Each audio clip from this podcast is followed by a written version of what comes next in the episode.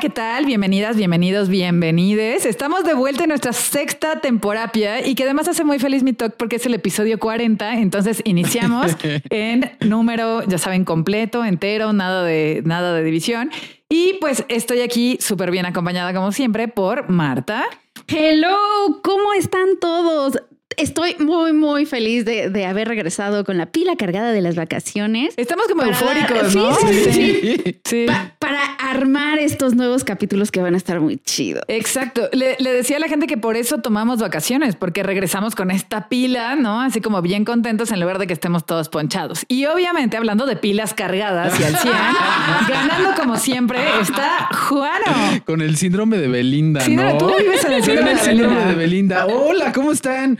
Este, pues nada, yo estoy también muy, muy, muy contento y sobre todo ahorita que estábamos haciendo esta reflexión de las vacaciones, creo que hay dos cosas, ¿no? Uno, que qué, o sea, qué chido que nos hayan esperado tanto, ¿no? Que porque escuchamos, o sea, recibimos muchos mensajes, muchos comentarios, como peticiones ya cuando regresan, también aquí en el consultorio. Muchos ¿qué ¿dónde están? ¿Qué, ¿Qué, pasa? ¿Qué está pasando? díganos que va a haber siguiente temporada. Ándale. ¿no? Y, y, creo que por un lado, o sea, sí, sí se siente, bueno, por muchos lados, ¿no? O sea, todo se siente muy padre que nos esperen, pero también esto me hace reflexionar de la importancia de la falta, ¿no? También y la importancia a veces como del vacío y del oxígeno. O sea, como el hecho de darnos este espacio. Sí, cómo, cómo retroalimenta, ¿no? O sea, cómo se genera un proceso creativo. Te iba a decir hablando ahorita de procesos creativos que tu síndrome Belinda lo vamos a nombrar, o sea, vamos a hacer un conjunto que se llama síndrome Belinda Aguilar, ¿no?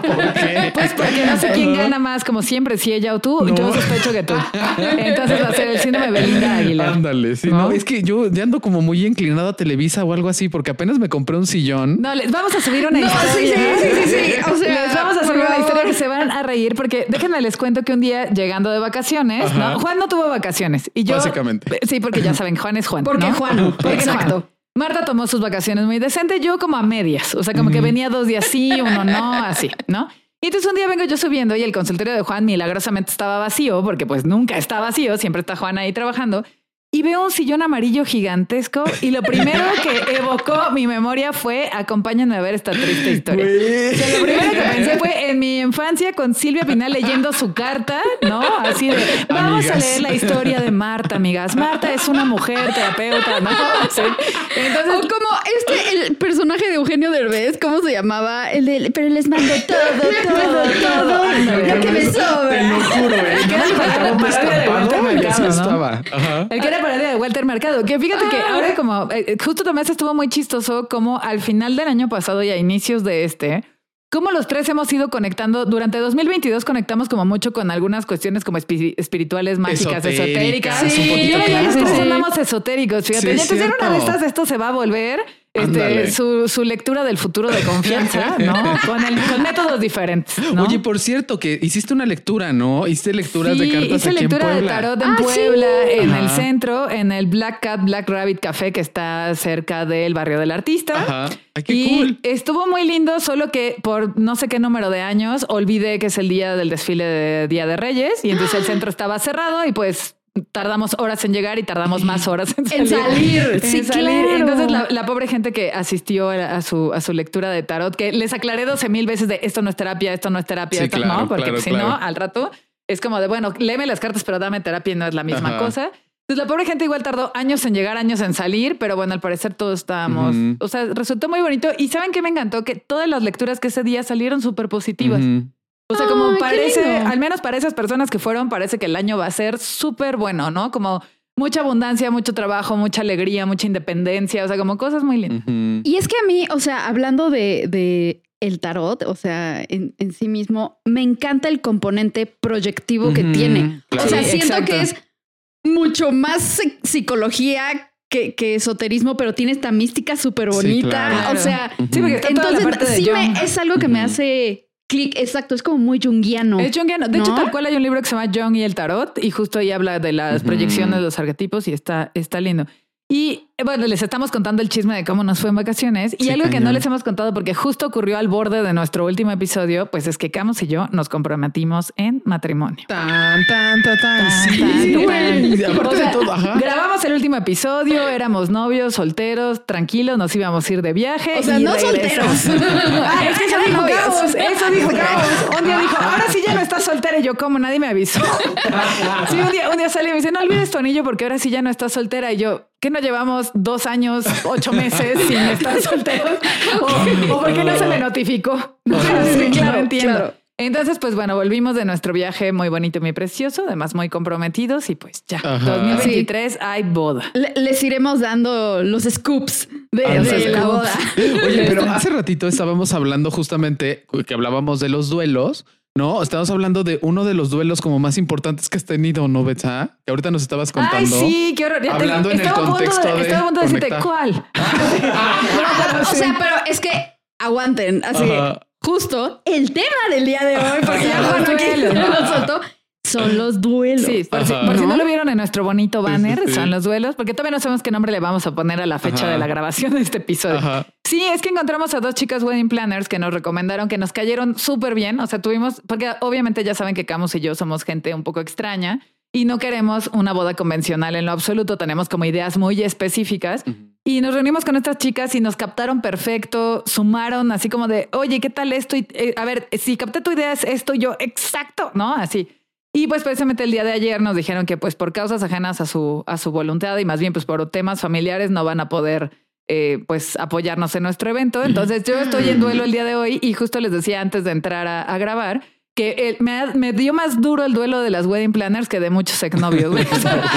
con muchos exnovios era como de, ah, terminamos, ok, bye, voy por un café, adiós, ¿no? Y ayer sí fue así de, no, ¿por qué? O sea, fui a tratar de palear mi dolor a Ikea y no me sirvió de nada. La verdad.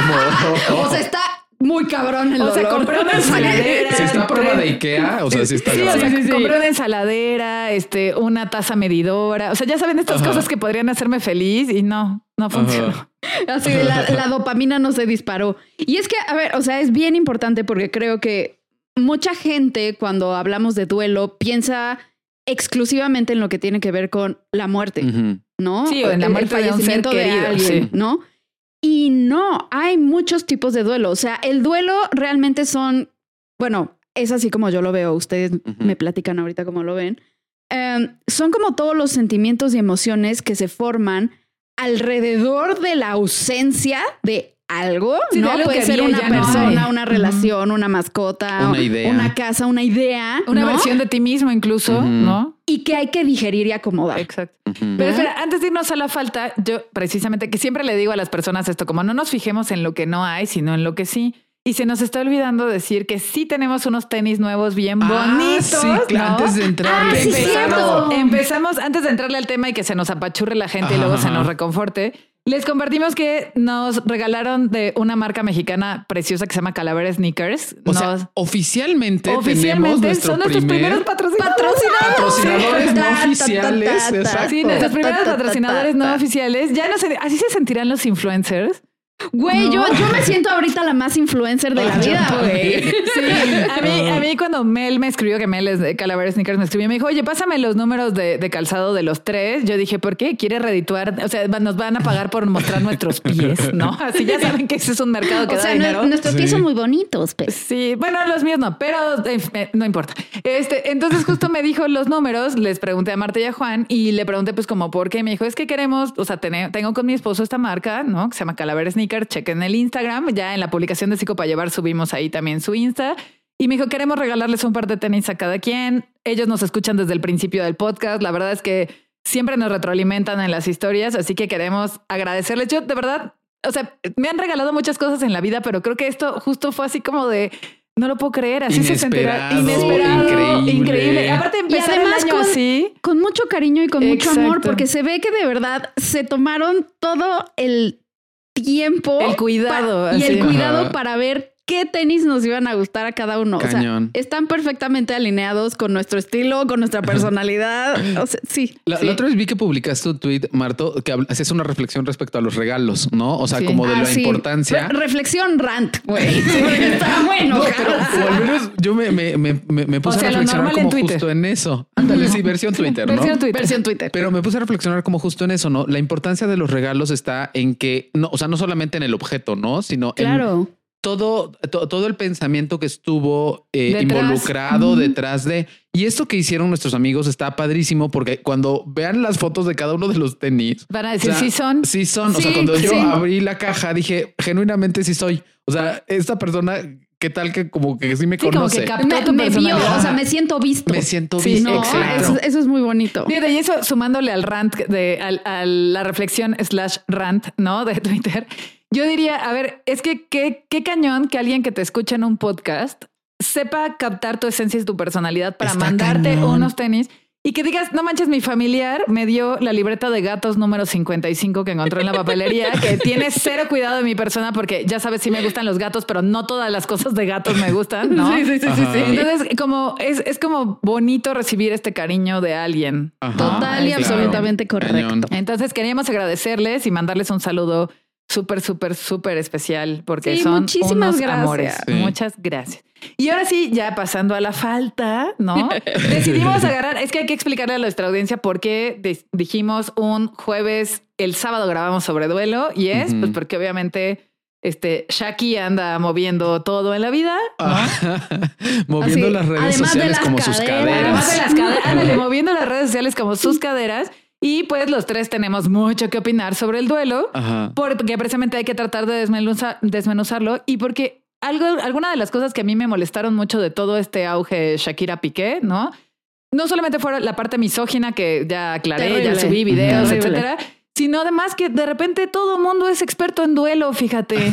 Todo mundo dice cómo alguien debe llevar su duelo y cuándo lo debe superar. Y me parece una falta de empatía tremenda que podría, o sea, que justo la idea de hacer este episodio era aclarar. Claro, e incluso como falta de contexto, ¿no? Porque dentro del mundo de la psicoterapia, inclusive dentro de todos los psicoterapeutas, hay psicoterapeutas que están especializados en el tema de duelo. Hay toda una especialidad llamada tanatología que justo te, te habilita para poder trabajar con todas las complejidades de los duelos. Entonces, sí, como de repente aventarnos comentarios como me parece que este Shakira lo único que está mostrando es que no ha superado, no ha pasado por el duelo de Piqué o se está resistiendo al duelo. O sea, no vienen para nada al caso. ¿Cómo lo saben? ¿Cómo lo saben? ¿A ti qué te importa? ¿no? O sea, como señor ya sientes, ¿eh? Y saben que también que me, que me picaba los ojos de desesperación el tema de la crianza. Ahora resulta que todos se ah, preocupan por los hijos de Shakira y les eh, resulta que a los niños, que no sabemos tampoco ni cómo les afecta, les afecta más una canción que la infidelidad de su papá. O sea, el tipo metía a la chica esta a su casa mientras Shakira estaba de giro, mientras Shakira salía a trabajar y los niños convivían con la amante del papá en el rol de amante del papá, pero la canción les va a hacer más daño la hipotenusa. Por cierto, poniéndolo en chisme, nada más rapidísimo, ¿ustedes sabían cómo se enteró Shakira de la infidelidad? No, no, no, yo no sé. yo sabía, yo, yo tenía entendido que por su refrigerador y lo menciona en la canción. Porque literal, sí, lo menciona en algún momento en el Bizarrap. Porque justo en algún momento, o sea, como que Shakira se dio cuenta que faltaba un alimento que ella comía. Haz de cuenta, el eh, pechuga de pavo. Ajá. Comenzaba a faltar la pechuga de pavo y, pues Piqué no comía pechuga de pavo. Ella era la única que lo comía. ¿Quién se le está comiendo? ¿Quién se está comiendo mi pechuga? se estaba comiendo su pechuga de pavo. Exacto. también. decir literal y metafóricamente. No, se estaba comiendo como quiera, en su casa. Nadie, nadie se come mi pechuga de pavo. ¿Estás de acuerdo? Ah. O sea, ahí es cuando se dio cuenta. Sí, no era pechuga de pavo literal, pero era un era un elemento de su refri. Sí, o sea, a, mí también me, me saca de onda esta onda de como como lo estás dañando a él y además ella, ¿qué onda con la sororidad, no? Claro. Y, ahí yo digo dos cosas. Uno, güey, ¿qué obligación tiene Shakira de estar cuidando al güey que le puso el cuerno? ¿No? O sea, porque no hay una obligación de cuidado ahí.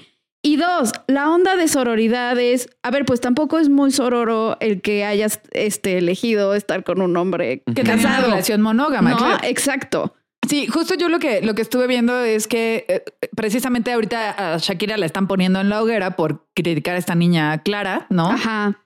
Y, yo lo que diría, a mí me brinca también una cuestión como de abuso y de poder. O sea, Piqué es muchísimos años más grande que esta chica, ¿no? Ah, o sea, ¿en qué momento? 25, ¿no tiene cuántos? no, la niña tiene 23. Ah, o sea, es propiamente una niña casi, o sea, pensándolo en términos de nuestra cotidianidad, pues alguien recién egresado de la universidad, ¿no? Ajá. Y entonces, ¿qué haces? O sea, ¿qué haces tú como hombre adulto de treinta y tantos, casi 40 años, con una chica famosísimo, casado, con dos hijos? Metiéndote con una chica mucho más de 10 años, o sea, 10 años más chica que tú, ¿no? Es legal, pero es cuestionable. Es legal, pero es muy cuestionable, totalmente cuestionable, ¿no? Este, eso es lo primero que me brinca. Y lo segundo también es que ayer leía, eh, hay una página en Instagram que me encanta que se llama Ecofeminismo Bolivia, que suben unas cosas muy buenas. Ay, pásala. Yo, se las voy a rolar. Y ayer leía eh, algo que escribía la chica que lleva esa página que decía que precisamente no es muy sororo meterte en una relación monógama de alguien cuando además entras a su casa con sus hijos, ¿no? Ese tipo de cosas.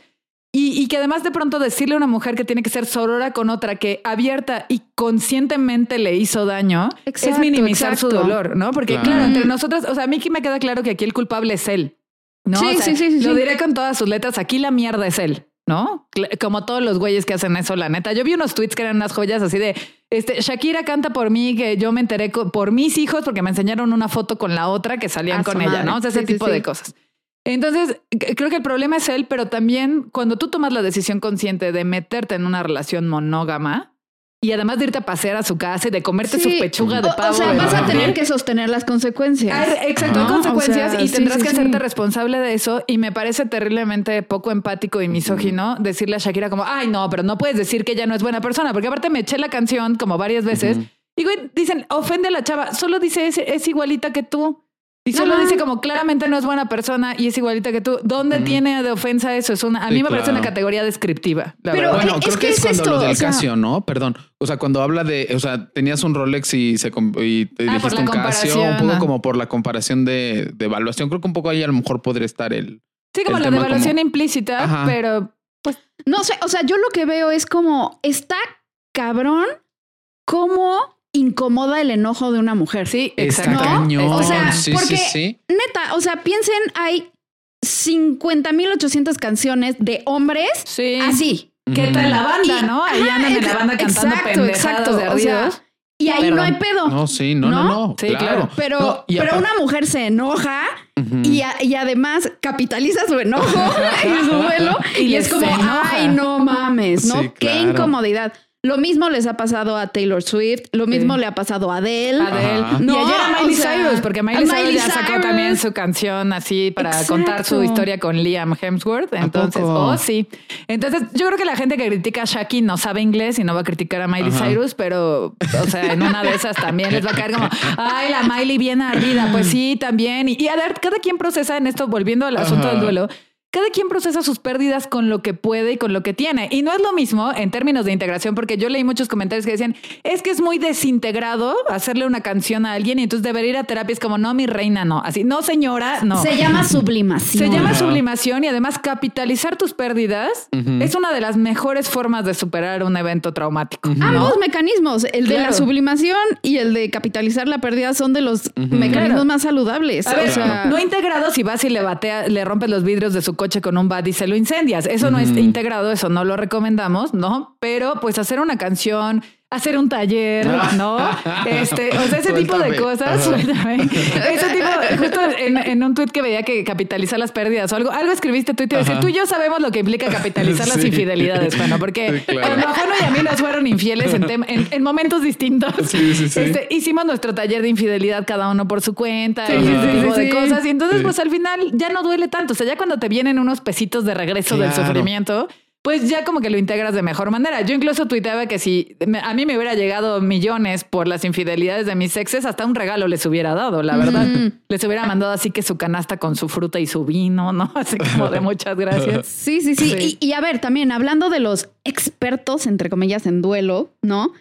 Justo a ver, como una de las autoras más famosas que conocemos respecto a este tema es Elizabeth Kubler-Ross, ¿no? Que también... Estás a punto de decir Adele. No, desde la psicología, desde la psicología, que precisamente eh, nombra estas etapas de duelo que antes eran cinco, ahora son seis, ¿no? Porque David Kessler, que escribía con ella, eh, agrega una etapa más al duelo. A ver, ellos dos siempre, siempre especifican que las etapas que ellos ponen son un mapa general, ¿no? O sea, que, que no es un proceso obligado o lineal, claro. ¿no? O sea, sino que, a ver, un día puedes estar en negación y otro día enojado y otro día triste y otro día aceptar y después regresar a la, a la negación. Y cinco años después viene la tristeza. exacto. Es muy complejo, muy amplio. Exacto. O sea, los tiempos, la forma, este, el cómo se le da el significado, etcétera, es súper, súper diferente. Entonces, lo que quiero decir aquí es que cada duelo es único y no podemos decirle al otro cómo vivir su duelo. Nunca, jamás. A mí me gustaría, esto es como por mi ansiedad, así como poder definir de inicio y por mi necesidad de ser la tía de la, definición, como un poco el duelo, ¿no? Y podríamos definirlo de alguna manera como toda esta etapa de transición después de vivir una pérdida cualquier tipo de pérdida.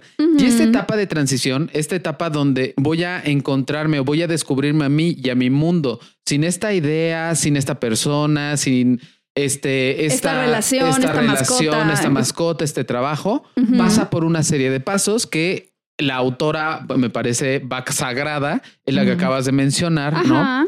Que Elizabeth justo nos menciona que hay cinco etapas del duelo, asumiendo, tomando, definiendo que no, estas no son como una tras otra, sino que eh, todo eh, en su complejidad puede ir yendo y viniendo, ¿no? Entonces, hablando de estas etapas, me gustaría que nombráramos estas etapas y como que platicáramos como de cada una. No, ¿no? Do it. ¿No? no. Pinche negativista desafiante, güey. no, y no debería porque vengo de mis vacaciones yo muy energizada, muy contenta. Nada más quiero molestar a Juan. Me gusta cuando Juan dice me gustaría, yo no. me gusta su cara. Me gustaría comenzar con la negación. Ok. No, no, quiero, no, vamos a hablar de eso. Oye, bueno, y entonces la negación es este primer momento que cuando yo perdí algo, alguien, una idea, un trabajo, este, una casa, una un relación, lugar, una relación. No puedo sostenerlo como en la realidad. Es no es cierto. No es cierto. Eso no pasó. Es el típico, o sea, sí, pero estoy bien. Ajá. ¿no? Oye, que terminaste tu relación de 10 años. Sí, pero estoy bien. Ajá. No, pero era normal, iba a pasar. Y a ver, hay mucha gente que se espanta de sí mismo en esta etapa porque es como, es que siento que no me cae el 20 y no siento nada, ¿no? Sí, porque hay como un adormecimiento emocional. Exacto. Y quiero especificar que la negación es un mecanismo de supervivencia que, que, hace que no enloquezcamos o tomemos más más bien mordamos más de lo que podamos masticar respecto a la pérdida. ¿Sale? Entonces, no es que algo esté mal con ustedes, no es que no tengan sentimientos, no es que sean horribles personas porque no sienten nada respecto a la situación o están adormecidos. Más bien es su psique diciendo, a ver, vamos a integrar esto poquito a poquito porque no lo podemos hacer de sopetón y eso está bien. Ok. Exacto. O sea, eh, de alguna manera es, eh, me, gusta verlo así, ¿no? Eh, y me gusta verlo como un círculo. Para los que han tomado clase conmigo, literalmente lo dibujo, ¿no? Sí, claro. la estructura del yo se compone de cuatro cosas: lo que yo soy, lo que yo creo, lo que yo considero y lo que yo valoro. Y esa estructura psíquica es la que me hace transitar el mundo y poder traducirlo de cierta manera. Digamos que es lo que me da identidad también. Sí. Cuando yo pierdo algo, alguien o una idea, la estructura del yo se pone en riesgo. Sí. Y puede romperse. Sí. Esto que sí, o sea, vamos a ponerlo en un ejemplo yo soy hijo, llevo todo este tiempo siendo hijo, ¿no? Llevo, en, mi caso, 31 años siendo hijo de mi madre, literalmente. y, sí, y sí, hijo de mi madre. Pero sí, eh, cuando mi madre muera, que es probable que me toque verlo a mí más que, eh, que yo me muera, que ella me toque ver, que ella le toque verme. Cuando, cuando yo, cuando mi madre muera, esa, es, ese soy hijo que compone la estructura del yo se rompe. Sí. Entonces, de inicio, lo primero que va a hacer mi estructura psíquica para poder defenderse es no cierto. Sí. O sea, es que esta experiencia no, se, perdió. No, se perdió. O sea, que de, digamos, de, la cabeza para arriba, yo pueda saber que se perdió. O sea, puedo tener la información de si efectivamente se perdió. Pero de la cabeza para abajo, o sea, todo el mundo sensorial como que no, se conecte. no se conecte y entonces vivo en este estado de desconexión. Claro, y que hay muchas personas que entran en esta sensación de desrealización, de esto no está pasando, ¿no? Y que incluso yo cuando he acompañado a personas con un duelo, por ejemplo, especialmente de la pérdida de papá o mamá, ¿no? Que es yo creo que de las pérdidas más duras que podemos experimentar. Y estadísticamente más comunes. Y estadísticamente más comunes. Normalmente pasan por esta etapa de negación de manera cíclica. Por ejemplo, todo el día están tristes, se sienten muy mal, conectan con eso y al, se van a dormir y el día siguiente que despiertan, lo primero que hay es esta negación. Sí, como no es cierto. Esto no pasó, ¿no? Esto fue un sueño. O hay gente que me describe la vivencia como si estuviera en una película, ¿no? Como de, es que esto en algún momento tiene que interrumpirse, ¿no? Y se va a acabar. Y, o sea, la negación se ve de esa manera también. Y como dices, en este aturdimiento emocional, porque al final la psique se protege, ¿no? Yo me acuerdo que hace muchos años cuando estaba en la maestría que tomé clases con Natasha Carreras, Natasha decía que ante un evento traumático o enloquece el cuerpo o enloquece la mente y una forma de protección para no enloquecer ni, de, ni corporal ni mentalmente es esta desconexión, ¿no? O sea, la experiencia es tan densa de procesar, tan difícil de procesar que lo que sucede es que desconectamos la conciencia y nos desconectamos de la realidad y entonces queda esta sensación de no, esto es una película. Claro. O sea, esto no está pasando. Y hay un mundo que está recordándome constantemente que esto sí pasó y hay buenas razones para que eso pase, ¿no? Y está, y, y, vamos, creo que está bien porque forma parte de, ¿no? Todos los rituales que hay alrededor de la pérdida eh, en un duelo, por así decirlo, sano, hace que a mí me recuerde que esto sí pasó, ¿no? O sea, como cuando tengo que checar los papeles, ¿no? Eh, de, la funeraria, cuando tengo que ir a ver la funeraria, cuando tengo que escoger la caja, cuando tengo que ir al velorio, cuando tengo que estar en el velorio. Cuando todo el mundo llega y te escribe, cuando te abrazan, sí. Son estos recordatorios que te dicen que esto sí pasó. Lo digo porque en la esto me lo acabo de inventar literal, ¿eh? O sea, cuando se trastorna un duelo y por alguna razón yo no puedo conectar con todas estas posibilidades, por ejemplo, porque yo perdí a mi amante y mi amante se murió, por poner un ejemplo, y no puedo ir y no puedo ir a ver la caja, no puedo ir a tocar el cuerpo, ni siquiera puedo ir al velorio. O sea, te refieres amante en sentido de, o sea, yo era, yo la, era la otra, la tercera en cuestión. Yo era la tercera en cuestión historia de la vida real, se, se, comienza, o sea, se, comienza a limitar el duelo porque no tengo estos recordatorios. Sí, claro. Y comienzo a limitar la negación. Claro. Sí, o sea, pues como en la pandemia, Juan. O sea, justo que todos estos rituales, o sea, el velorio, estaban limitados. No, gente que, que literal su familiar entró al hospital y no lo volvieron a ver. No lo volvieron a ver. ¿No? Y además se los entregaban. Exacto. exacto. Además se los entregaban después de la incineración por temas de, salubridad. Y eso, o sea, también te impide cerrar un ciclo. O sea, te creo que hasta para la propia persona que se fue, como ni chance de decir ya adiós, ¿no? O sea, y, a momentos neta no lo registras. O sea, yo el, el otro día, o sea, esto no sé cómo suene, pero lo voy a decir. Adelante. Este, neta, una de la, o, sea, una de las matriarcas de la familia, ¿no? O sea, de las hermanas de mi abuela durante la pandemia murió y obviamente no, no pudimos ir ni funeral ni, ni nada. Y el otro día veía yo una foto donde salía yo, ay, sí, la tía no sé qué. Ah, ya se murió. Ya no está. O sea, literal no está registrado en mi cabeza que ya no está porque no, no hubo chance de ser parte de estos rituales. Exacto. ¿No? Entonces sí trastoca muy cañón. Claro, cuando no, cuando, eh, cuando algo va pasando en el entorno que no me puedo yo recordar o no tengo un entorno que me pueda recordar. Reafirmar que, esto está ocurriendo. Y que esto ya no está, se vuelve bien catastrófico, ¿no? Porque lo, lo siguiente que aunque no es en orden, también se comienza a limitar. O sea, los siguientes pasos o, la siguiente parte de la vivencia se vuelve bien difícil de metabolizar. Sí, fíjate que yo trabajo con, o sea, con pacientes que tienen procesos de duelo. Bueno, todos quienes han escuchado el podcast saben que saben que hace casi cuatro años mi papá murió, ¿no? Y que pues, para mí fue una pérdida sumamente dura. De las cosas que yo empatizo mucho con la gente cuando escucho es, o sea, todas esas veces que la mente te hace este truco como de creer que está y luego tienes que reconectar con que no está. A mí me pasaba mucho, yo tenía la costumbre de que siempre que salía de consultar le hablaba a mi papá por teléfono y me acompañaba en el camino a casa y chismeábamos y así, ¿no?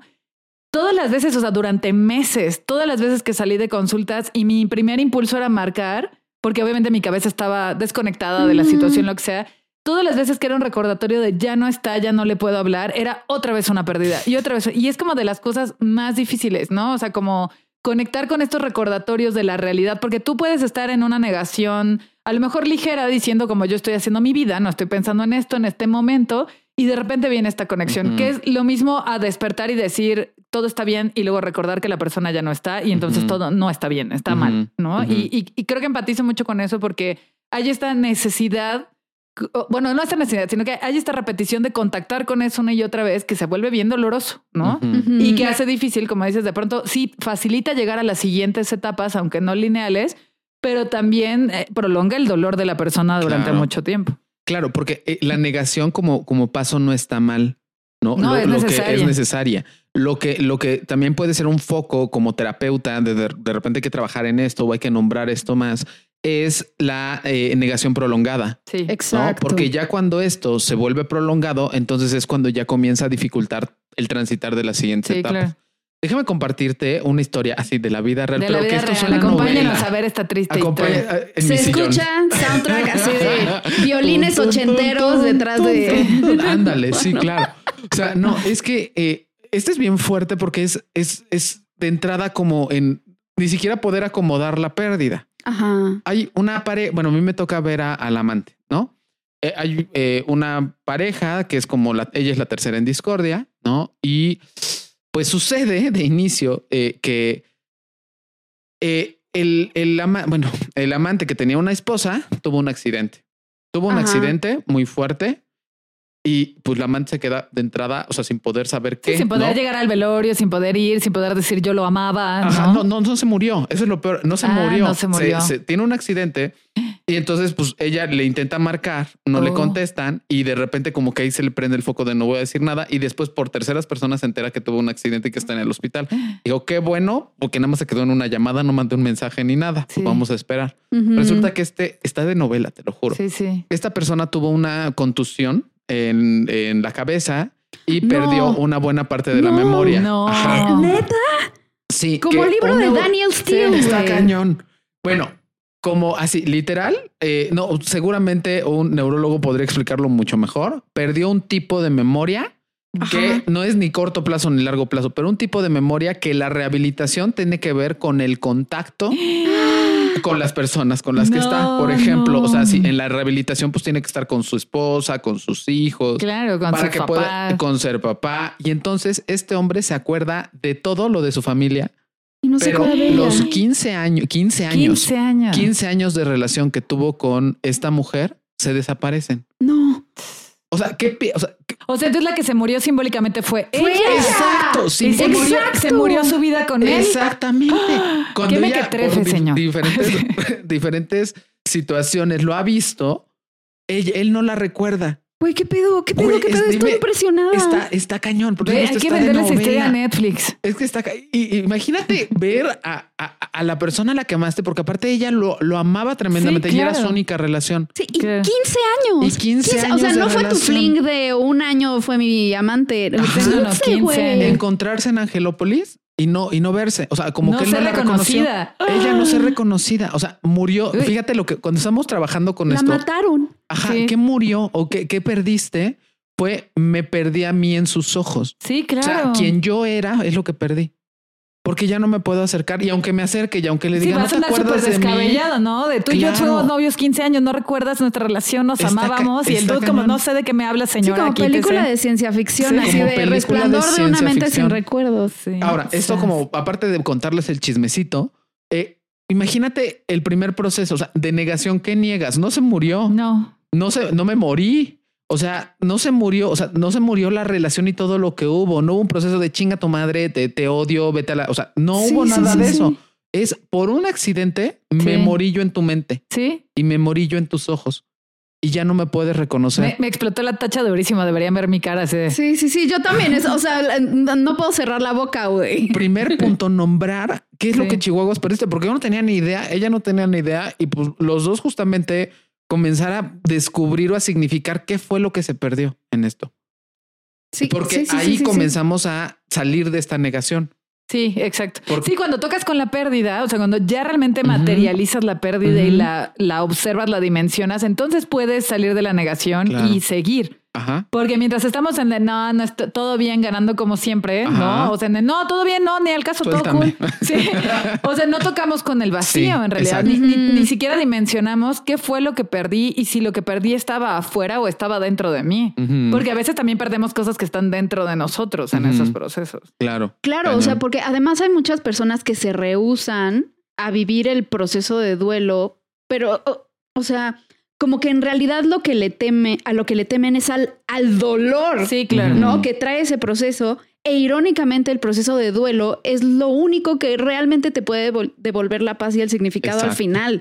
¿No? Entonces, esa resistencia lastima muchísimo. Claro. Sí, claro.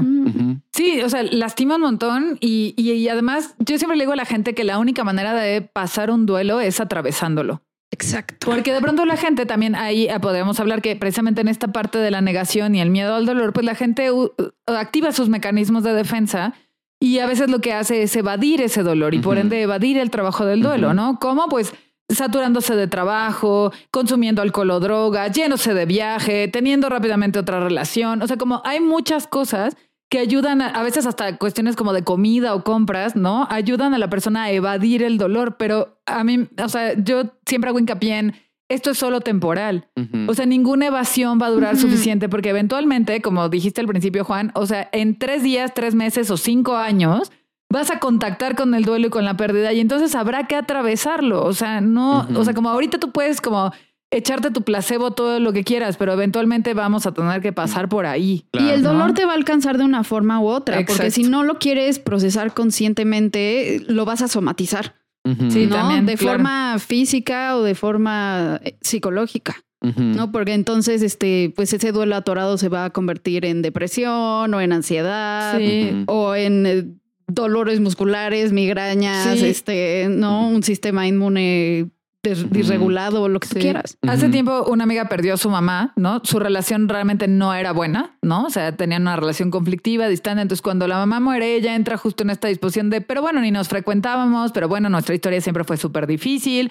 O sea, como que ella entró en esta parte que ella creía que era una forma de integrar el duelo y que pues más bien era negación, ¿no? Y durante ese año, no sé, no recuerdo bien en qué mes murió la mamá, pero durante un año esta amiga tuvo neumonía recurrente. Todo el tiempo tenía neumonía, ah, todo el tiempo tenía neumonía. Le daban un tratamiento, le daban otro, este, nebulizaciones, una cosa y otra, una cosa y otra, hasta que su neumólogo le dice como, esto no se explica ya, o sea, bajo ninguna circunstancia médica. Pues, o sea, no entiendo por qué esta neumonía es recurrente. Tu sistema inmunológico debe estar muy bajo. Es, incluso llegaron a sospechar que tuviera VIH o que tuviera cáncer, ¿no? Alguna cosa así, porque todo un año tuvo neumonía. Y en algún momento en la plática con el, con, el neumólogo, que ya había cambiado creo que tres veces de, de, especialista, le dijo como de, o sea, ocurrió algo a partir de cuándo tienes esta enfermedad y ella dice que, pues no, pues es que yo me acuerdo que en tal mes murió mi mamá y como a los 15 días me dio esto. O sea, en realidad era una forma de su duelo, de su cuerpo, de somatizar el duelo, porque durante todo ese año ella no contactó para nada. O sea, ella su explicación fue, mi mamá y yo no éramos cercanas, es una pena que se haya muerto. Ya después ella me compartió como un poco, obviamente me escribe, me pide recomendación para ir a terapia, la canalizo con una persona. Y después me dice que lo que ella se dio cuenta es que nunca, o sea, que lo que perdió no solo fue a su mamá, sino la oportunidad de reparar su relación. Y que esa era una parte importante que ella no había visibilizado y que no había contactado. Sí, está, muy cañón. Suéltame que me lastima. Y entonces cómo el cuerpo somatiza eso, ¿no? O sea, cómo lo somatiza con la falta de aire de la neumonía, con ese dolor en el pecho, con la imposibilidad, porque ella no podía ni seguir su trabajo, ni seguir su vida. Es, una chica súper deportista y no podía seguir en el deporte, no podía seguir nada porque tenía una neumonía persistente durante un año. Y el tema era, nunca contacté con lo que perdí, porque no solo es lo que te decía, una vez que lo dimensionas, adquiere sentido, porque podríamos decir que evidentemente perdió a su mamá, ¿no? Figura mamá pero también perdió la posibilidad de arreglar su relación, perdió la posibilidad de sanar esa parte y entonces ese es el hueco que acabó somatizándolo. Ajá, es que, a ver, eh, eh, con esto que dices, Beto, es, hay como muchas cosas que podemos como desglosar, ¿no? La primera es, ya lo hemos dicho varias veces, no voy a ahondar demasiado en esto, pero hay un entorno que no sostiene el dolor.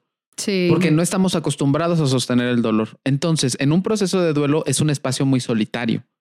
Porque aparte de todo, todo el mundo me quiere sacar de ahí. Mi mamá me quiere sacar de ahí. Sí, mi papá me quiere sacar de ahí. No, no estés así. No estés así. Esa, pasó por algo. Esa es de esas cosas que todavía traigo atoradas de lo de mi papá, fíjate. Ajá. O sea, es de esas cosas que, eh, o sea, todavía ya he acomodado mucho la pérdida, pero de las cosas que todavía recuerdo de repente cuando mi mente me hace ese truco de ir para atrás, ¿no? Y me revienta la actitud de muchas personas. O sea, que lejos de sostener o lejos de entender o, o por lo menos decir, yo no he vivido eso, no tengo ni idea de cómo sea, pero estoy aquí para ti, soy testigo lo que la gente quiere es sacarte de ahí a como de lugar, sin importarle si te está lastimando, si te está haciendo sentir peor. Si estás listo. Si estás listo, porque a mí me pasó particularmente con familiares, ¿no?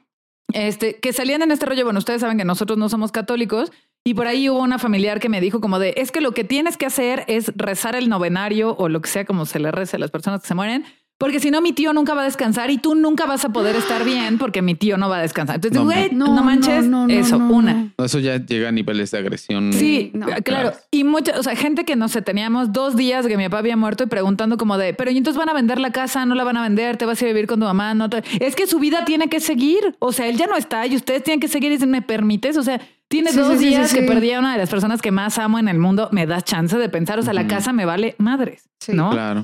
Y, cuestiones también como de, ay, qué rápido se va el tiempo, o de, ay, pero ya tiene un mes de lo de tu papá, ¿no? O sea, como si ya un mes fuera una garantía de... Sí, un, mes para mí se siente como una hora, señora. Sí, claro, ¿no? así de, ay, no, qué rápido, ¿no? Y entonces, eh, eh, sí hubo personas de las que yo me alejé o que ellas se alejaron de mí, porque de pronto yo sentía que no estaban siendo empáticas y me sentía tal cual arrastrada, o sea, como que me estaban arrastrando a tener una postura diferente al grado en el que me acuerdo también bien que, bueno, nosotros incineramos a mi papá, teníamos sus cenizas y la gente, ya las tienes que ir a depositar. Y yo, ¿a dónde las voy a depositar? ¿No? no, pues una iglesia, porque nosotros no somos católicos, no voy a ir a meter las cenizas de mi papá a una iglesia a la que nunca voy a ir, ¿no? No, es que yo quiero pensar, queremos pensar esto, queremos decidir con calma, ¿no? Y hablando en esta parte de que cada quien procesa su duelo como quiere. O sea, si yo quiero ir a dejar las cenizas de mi papá a un cementerio de árboles o le quiero hacer un mausoleo en mi casa con siete, este, ángeles de mármol, les vale gorro, ¿no? O sea, pero la gente tiene de pronto esta insensibilidad de decirte cómo tienes que transitar por eso, ¿no? Y cuando además ya caducó, porque había gente que sí me decía, bueno, pero ya tiene un año, ¿no? O sea, no, pero ya pasó. Claro. es como, no, güey, no pasó. Y, justo eh, esto que estaba diciendo de eh, el lugar tan solitario en el que te deja esta experiencia, ¿no? Entonces, en, la transición de todo esto, cuando yo voy intentando resignificarlo y pasar por esta primer parte, sucede que el entorno a veces no me deja. Y si yo no quiero, porque no quiero pasar por eso, y el entorno no me deja, no, pues combinación pues perfecta. Combinación perfecta para que busco 250 mil formas de evadirlo. Pero eso tarde o temprano sale, de alguna manera somática eh, o de alguna manera conductual, de alguna manera sale. Y parte justo como de el proceso de, de, de, llevar un, proceso terapéutico eh, a nivel tanatológico es quedarnos un rato en el dolor a poder desmenuzar y encontrar todos los matices que tiene. ¿Por qué? Porque como en el caso que nos dijiste hace ratito, se perdió una mamá que perdí, o sea, a veces hasta me disculpo con mis pacientes, sé que la pregunta que te voy a hacer suena hasta obvia, pero quiero que andemos un poco esto con esto que perdiste, sí, ya, ya sabemos a tu mamá, pero ¿qué hay en el fondo? Como perdí la oportunidad, porque ni siquiera hay nadie que se siente junto a mí a poder desglosar eso. O sea, perdí la oportunidad de recuperar nuestra relación o, perdí a mi cuidadora. Ya no hay nadie que me cuide, aunque ya tengo 35 años, aunque tengo 50 años, ya no tengo a nadie que me cuide. yo te podría decir, o sea, en mi caso, perdí a mi amigo. ¿no? Porque mi papá era mi amigo. Entonces también es, o sea, sí entiendo la figura paterna, pero lo que yo perdí es mi compañero de chisme, ¿sabes? Ajá. y, el proceso terapéutico justo va ayudándote a eso, ¿no? O sea, que tienes una hora al lado a alguien que está acompañando a ver y que está al lado. Y, fíjate, eh, más y con toda la paciencia, que no entiende, que asume que sí, y que asume que no entiende, que asume y sabe que no entiende, pero que hace todo para poder estar allá al lado y poder acompañarte respetando esto e intentando entender. Exacto, como a tu ritmo, respetando tu proceso, honrando tus emociones y tus necesidades. Buscando significados, eh, tomando silencios cuando vale la pena hacer silencios. Sí, sí, sí. No, o sea, justo em, quisiera que, que tomemos esto y lo llevemos, o sea, la pérdida va tomando distintas formas, ¿no? Llevémosle a la segunda etapa, que es el enojo, ¿no? Que yo lo veo como, como esta parte, sí, o sea, de, reaccionar con, con, enojo a la pérdida en sí, ¿no? Como de estoy enojada porque esta persona y lo que significaba para mí ya no está aquí, ¿no? Entonces, muchas veces no, no, nada más es el enojo hacia la pérdida o, no necesariamente la persona que falleció, pero sale, no sé, al sistema médico, a los doctores, este, a los familiares que no sé qué, sí, sí, sí, a, la vida y Dios, ¿no? O sea, ¿cómo, cómo se ve o cómo han visto que se ve esta etapa en sus pacientes? Y fíjate, es comúnmente como eh, de verdad un grito de ira hacia aquello que siento que es injusto de la pérdida. La injusticia. la injusticia de, porque efectivamente cuando alguien muere es por qué se murió, o sea, por qué se murió. Si hay tanta gente culera en el mundo que no se muere. Y cuando él es buena persona. Yo les iba a contar ahí una anécdota familiar que está chistosa, ¿no? Este, pues mi abuelo paterno, precisamente el papá de mi papá, murió en un accidente de coche cuando él tenía 52 años, ¿no? murió muy joven, obviamente no, yo no lo conocí. Inesperadamente. Inesperadamente. Y mi abuela, eh, o sea, tuvieron 10 hijos juntos, de los cuales sobrevivieron 9, ¿no? Porque uno murió muy pequeñito. Y mi abuela cada vez que iba el 2 de noviembre al panteón, o sea, estamos hablando de que, pues si murió cuando él tenía 52, mi abuela de haber tenido 48, no sé, tal vez porque si era como 5, 4, 5 años más chica que él. Y de ahí yo, o sea, a mí me tocó presenciar varias veces, cada vez que íbamos al Panteón en 2 de noviembre, le reclamaba. Es que tú me dejaste y tú te fuiste cuando más te necesitaba y, yo no sé por qué tenías que hacer tu viaje y entonces así nos dejaste porque fue más fácil irte de viaje. O sea, el enojo seguía. No sé, yo creo que cuando eso pasó mi abuela ya estaba en sus 80 y algo. O sea, llevaba 40 años odiando al Señor por morirse. y en una de las ocasiones, que es lo que está chistoso, es que estábamos ahí, fuimos a llevar flores y entonces se enojó tanto que pateó la tumba. ¿No? Le dijo, no, porque tú me dejaste. Y no, yo nunca te voy a perdonar porque me dejaste cuando más te necesitaba, ¿no? Cuando el, pues el hombre murió en un accidente de coche, ¿no? Y pateé la tumba.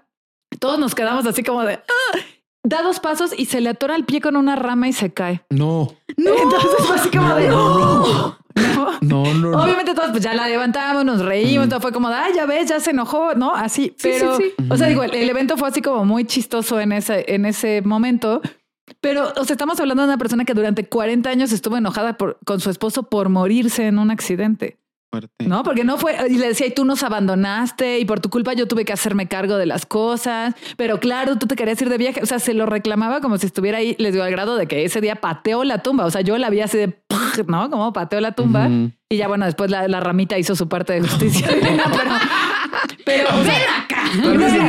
Tal vez, era, y su esposo, yo no lo elegí, cabrón. Sí, o sea, como yo no decidí morirme a los 52 años, porque además fue un accidente muy horrible. O sea, ellos tienen un accidente en carretera, él, iba con cuatro amigos, tiene un accidente en carretera y por el tipo de accidente las puertas se trabaron. O sea, uno de los amigos atravesó el parabrisas y murió instantáneamente y los demás se quedaron atrapados en el coche y el coche se incendió. Entonces no fue, además no fue como de, ay, me dormí y me morí, ¿no? O sea, supongo que mi pobre abuelo que no conocí no le habrá pasado nada bien, ¿no? Pero ella estaba muy enojada durante años. Entonces yo he visto eso también, culpar al muerto, ¿no? O sea, como de, pues sí, se murió de un infarto, pero pues ¿para qué comía tamales? ¿No? O sea, es su culpa. güey, pues sí, pero ¿cómo te explico? ¿no? Entonces, ese tipo de enojo, y me ha tocado ver mucho también el enojo hacia la vida y hacia la injusticia, como de por qué ella que era una buena persona y por qué estas personas malditas, por qué no se mueren todos los violadores. Porque ella que se cuidaba. Exacto. Porque ella que creía en Dios y era tan buena. Porque, o sea, como estamos constantemente ante la injusticia, ¿no? O sea, como constantemente viene lo injusto de la experiencia en la pérdida. Sí, o sea, yo, o sea, les voy a contar porque precisamente esta semana tuve una sesión con una paciente preciosísima que amo, que ya sabe quién es y le mando saludos. ¿Y nos escucha? ¿No? sí, sí, exacto, nos escucha, ¿no? Y, o sea, ella fue, fue paciente de María Eugenia Ocampo. Oh, chispa. ¿No? Qué duro. O sea, de, de, de, nuestra colega que fue víctima de feminicidio ah, hace unas semanas. Hace unas semanas. Y de verdad, o sea, me impresionó. O sea, fue, salí como muy, muy movida de esa sesión por muchas cosas, ¿no? Pero una fue que, que ella me decía justo esto del significado. De a ver, es que ella fue mi terapeuta unos meses y justo, ¿no? Hay gente que le dice como, pero a ver, o sea, solo fue tu terapeuta seis meses y entonces bla, bla, bla. Y es como, a ver, no tienen ni idea de lo que su presencia significó en mi sí, vida. Exacto. Porque justo era la única persona en ese momento con la que pude hacer clic, que me escuchaba, que, me que, estaba ahí para mí, que me sostenía, ¿no? Además, desde esta onda de, o sea, ella hacía todas estas cosas buenas por las personas, ¿no? Tenía esta profesión tan noble, tan importante y le pasó esto, ¿no? O sea, como mucho enojo desde, desde ahí, mucho dolor por la pérdida y lo que significaba para ella, ¿no? Su, su terapeuta. Y además el enojo de la parte de, del feminicidio y la inseguridad y la situación en México. Sí, que sigamos viviendo en un país donde tú puedes matar a una mujer y puedes salir impune porque así funciona. Porque no, Básicamente, no pasa nada, ¿no? Entonces, o sea, neta les cuento y se me pone la piel chinita porque hubo un momento en que me salí totalmente de, mi rol como de terapeuta y fue así como de sí, es que esto está de la chingada, ¿no? O sea, como, como como que me permití unirme al dolor de ella y decir como, güey, qué cosa tan horrible. Y ahorita yo como terapeuta, ¿qué hago? Sí, claro. No, o sea, como que me, me, me desorientó tocar como con el dolor y con el enojo tan, tan feo. Y ya después la, la, terapia tomó un rumbo como muy bonito y cerramos muy bonito, ¿no? De forma como muy tranquilizadora. Pero, a su madre, o sea, no, no solo hablando del enojo, sino también como terapeutas, ¿qué nos pasa cuando tocamos con esas cosas? Aso, o sea, sí, sí me acuerdo que, que se fue ella, cerré la puerta y dije como, a ver, tengo que respirar tantito, tengo que bajar tantito al jardín, tengo que, porque sí lo sentí como bofetada, así, ¿no?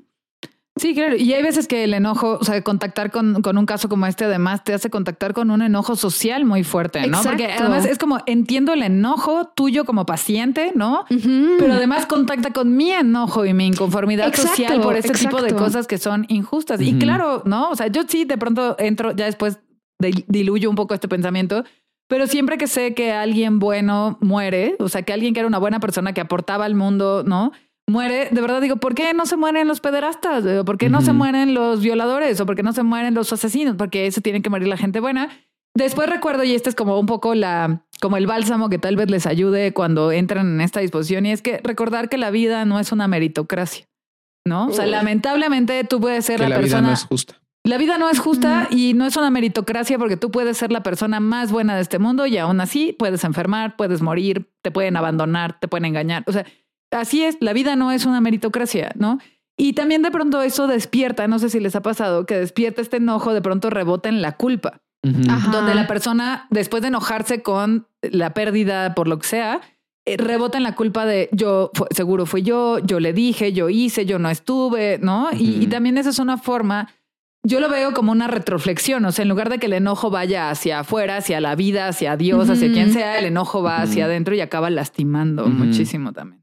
O sea, e, e, es como el enojo y dirigido hacia dónde, ¿no? Sí, exacto. El enojo dirigido al entorno, el enojo dirigido al ausente, el enojo dirigido a ti mismo, ¿no? Pero en toda esta etapa, sí, y, parte del proceso terapéutico es poder estar en un lugar para poder metabolizar el enojo.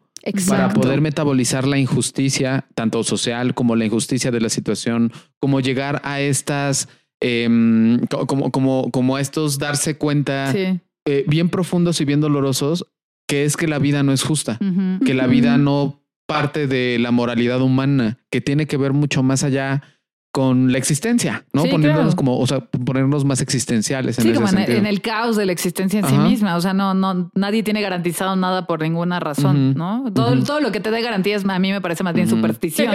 exactamente, exactamente. Y, ese día con ella, o sea, lo que nos sirvió, ¿no? O sea, lo que fue como este bálsamo, como dices, Betsa, fue primero, o sea, validar el dolor de su pérdida, porque nadie se lo validaba, sí, claro. ¿no? Y también el, el honrar el trabajo de, de, María Eugenia. Claro. ¿No? O sea, el, el, ver ella que quería hacer como con el legado, lo que había aprendido ahí, ¿no? Y, y cómo lo quería honrar. Y tres, justo como tomar este enojo y llevarlo hacia, hacia algo que no fuera ni autodestructivo ni destructivo, ¿no? Como de e, esta energía que tienes, este enojo, ¿qué quieres hacer con eso? Y como que e, e, eso empezó, ¿no? O porque obviamente queda mucho trabajo que hacer, ¿no? Pero como que empezó a, ponerla en un lugar de mayor tranquilidad. ¿no? Y fue, fue una sesión como muy bonita, pero muy fuerte. Sí, como no. Sí, sí, sí. Sí, claro. Y justo esto que decías, Marta, de poner el enojo en una dirección que ya no sea autodestructiva, ¿no? Todo nos lleva a la siguiente etapa, insistimos, no lineal, ¿no? Ajá, sí, que sí, es la negociación. Yes.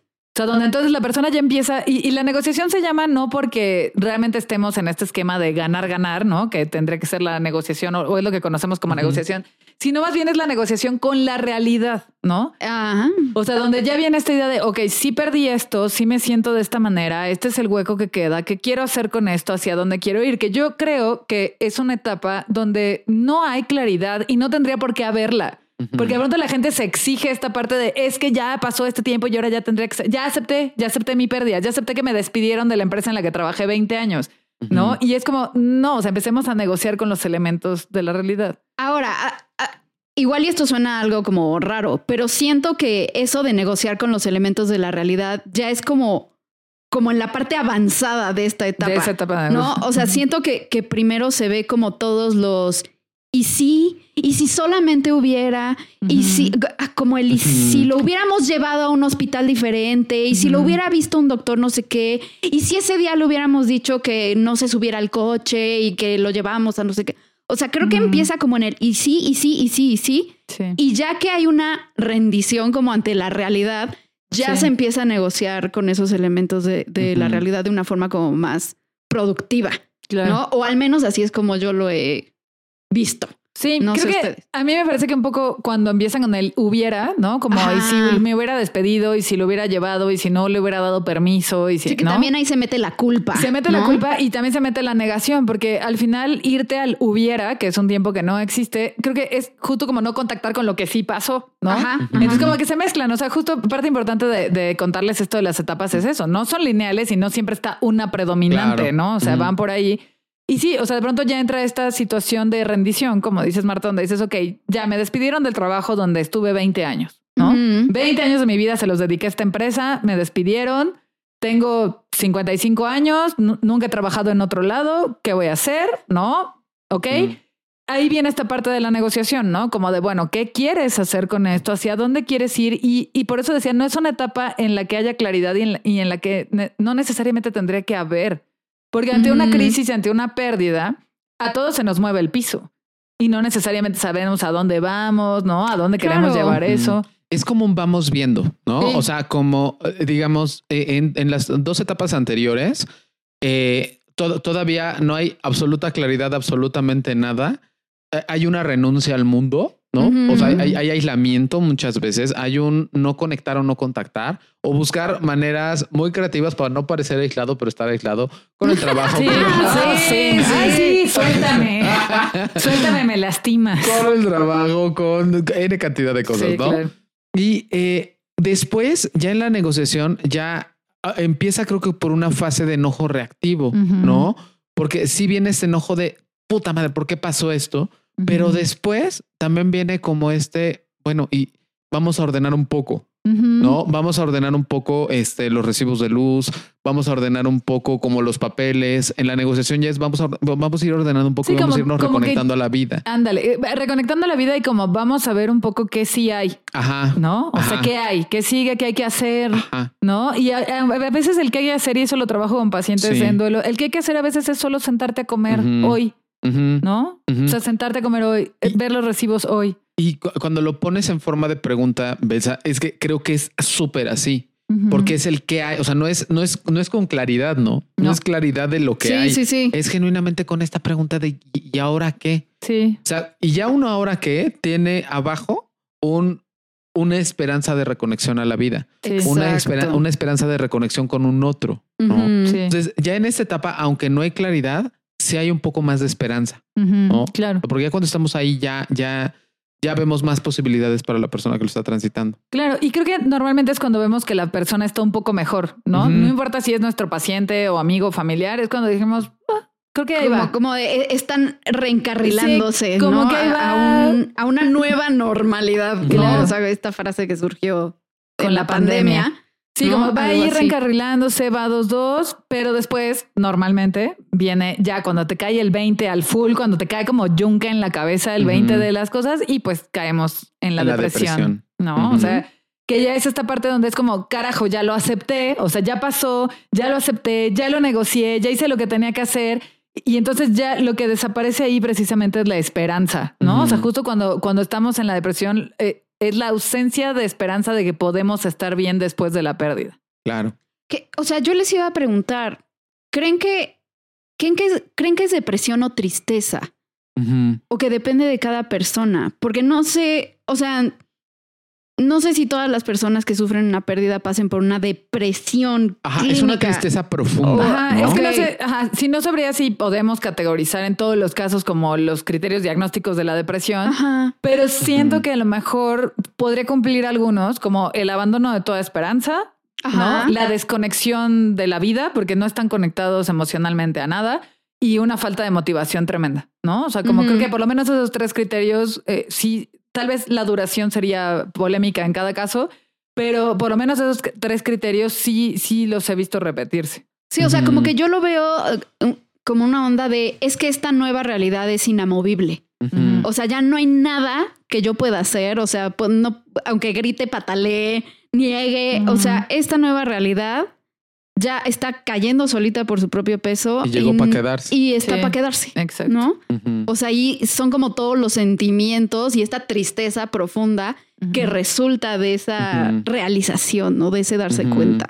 Claro, yo lo que veo, por ejemplo, en, el tema de rupturas amorosas o rupturas de pareja, ¿no? Que no necesariamente las rupturas de pareja son amorosas. este, no, no siempre. Claro que no. No, queda muy claro que no. Yo lo que veo justo es que cuando entran en esta etapa de depresión, cuando están en la negociación, como que ven el asunto de tal vez hay alguien más para mí, tal vez esto no iba a funcionar, tal vez no era la persona adecuada, y de repente les da el golpe del rollo de no manches, nunca vamos a volver. Y ahí es cuando la gente se tira un poco al vacío, ¿no? Cuando te lo encuentras en pijama un día en el centro comercial y dices, por. ¿No? O sea, como porque estamos en pijama un día a las 3 de la tarde en el centro comercial. O el asunto del refugio con la comida, ¿no? De, o de la bebida, o de las salidas, o el rollo de no, no, no, ya descargué Tinder y ya estoy saliendo con 18 personas diferentes. En un asunto muy desmotivado, o sea, no, no desde la negación del ya me distraje aquí, sino en un asunto como hasta autodestructivo. Como sí, como necesito anestesiarme. Necesito anestesiarme o necesito salir con todas estas personas de Tinder para comprobar que yo soy quien está mal y que a mí nadie me va a querer. ¿No? Mm, que, mm, o sea, desde esta mm, perspectiva depresiva de nadie me quiere, ¿ves? Nadie me quiere. O sea, entonces, esa parte donde también ya, o sea, justo la apariencia sufre, a veces la higiene sufre, el interés en las cosas, ya sabes, la persona trabajando picando solo una tecla porque está pensando en que ya nunca va a volver con la persona con la que estaba. Estás escribiendo a Tom de 500 días con ella cuando pierde al sombra. Porque si quieren ver una caricatura de eso, o sea, que, cosa que lo evidencia muy cañón. O sea, esa etapa es cuando. Ese eh, montaje. Ándale, como un día por ahí del 300, yo creo, 350 cuando de repente Tom literalmente está con la tecla así de es que sale con una chava que monísima, que, que se porta nefasto con esta chava. Sí, sí, claro. claro. Y que además, o sea, todo adquiere un nuevo significado desde la, desde los lentes de la depresión, ¿no? Donde todo eso que antes era encantador y bonito se vuelve horrendo. ¿no? Entonces, a lo mejor tú estabas muy feliz mientras estabas en esa relación cantando canciones de amor y de repente en esa etapa depresiva es como, qué mierda, güey, ¿por qué alguien inventaría esto? Esto no es verdad. O sea, de hecho, yo una parte, no me acuerdo si Como, ¿por qué cualquiera se enamora, güey? Qué mamadas. Yo nunca en la vida voy a volver a tener... qué estupidez, ¿no? Y me ha tocado de repente eh, saber de personas que incluso cuando, ya sabes, estás en la plena amargura de la depresión post-ruptura y se encuentran por ahí una parejita linda que van de la mano como, no va a funcionar ¿no? O sea, ella te va a engañar, ¿no? O sea, de repente hasta entran en este rollo como de compartir el odio y la amargura con los demás.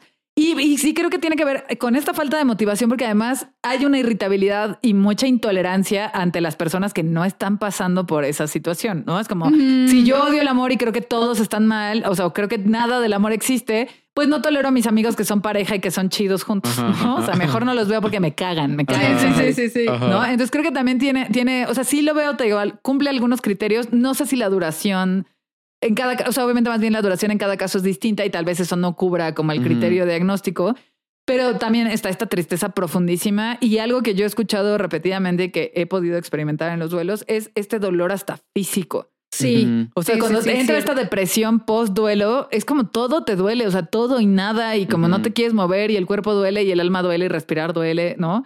y, y, ahí, pues, o sea, esto es una etapa muy riesgosa porque ahí es donde normalmente las personas que no logran atravesar el duelo, pues se autolesionan o incluso llegan al suicidio, ¿no? Como de como no puedo superar esto y estoy en esta etapa, pues entonces mejor no.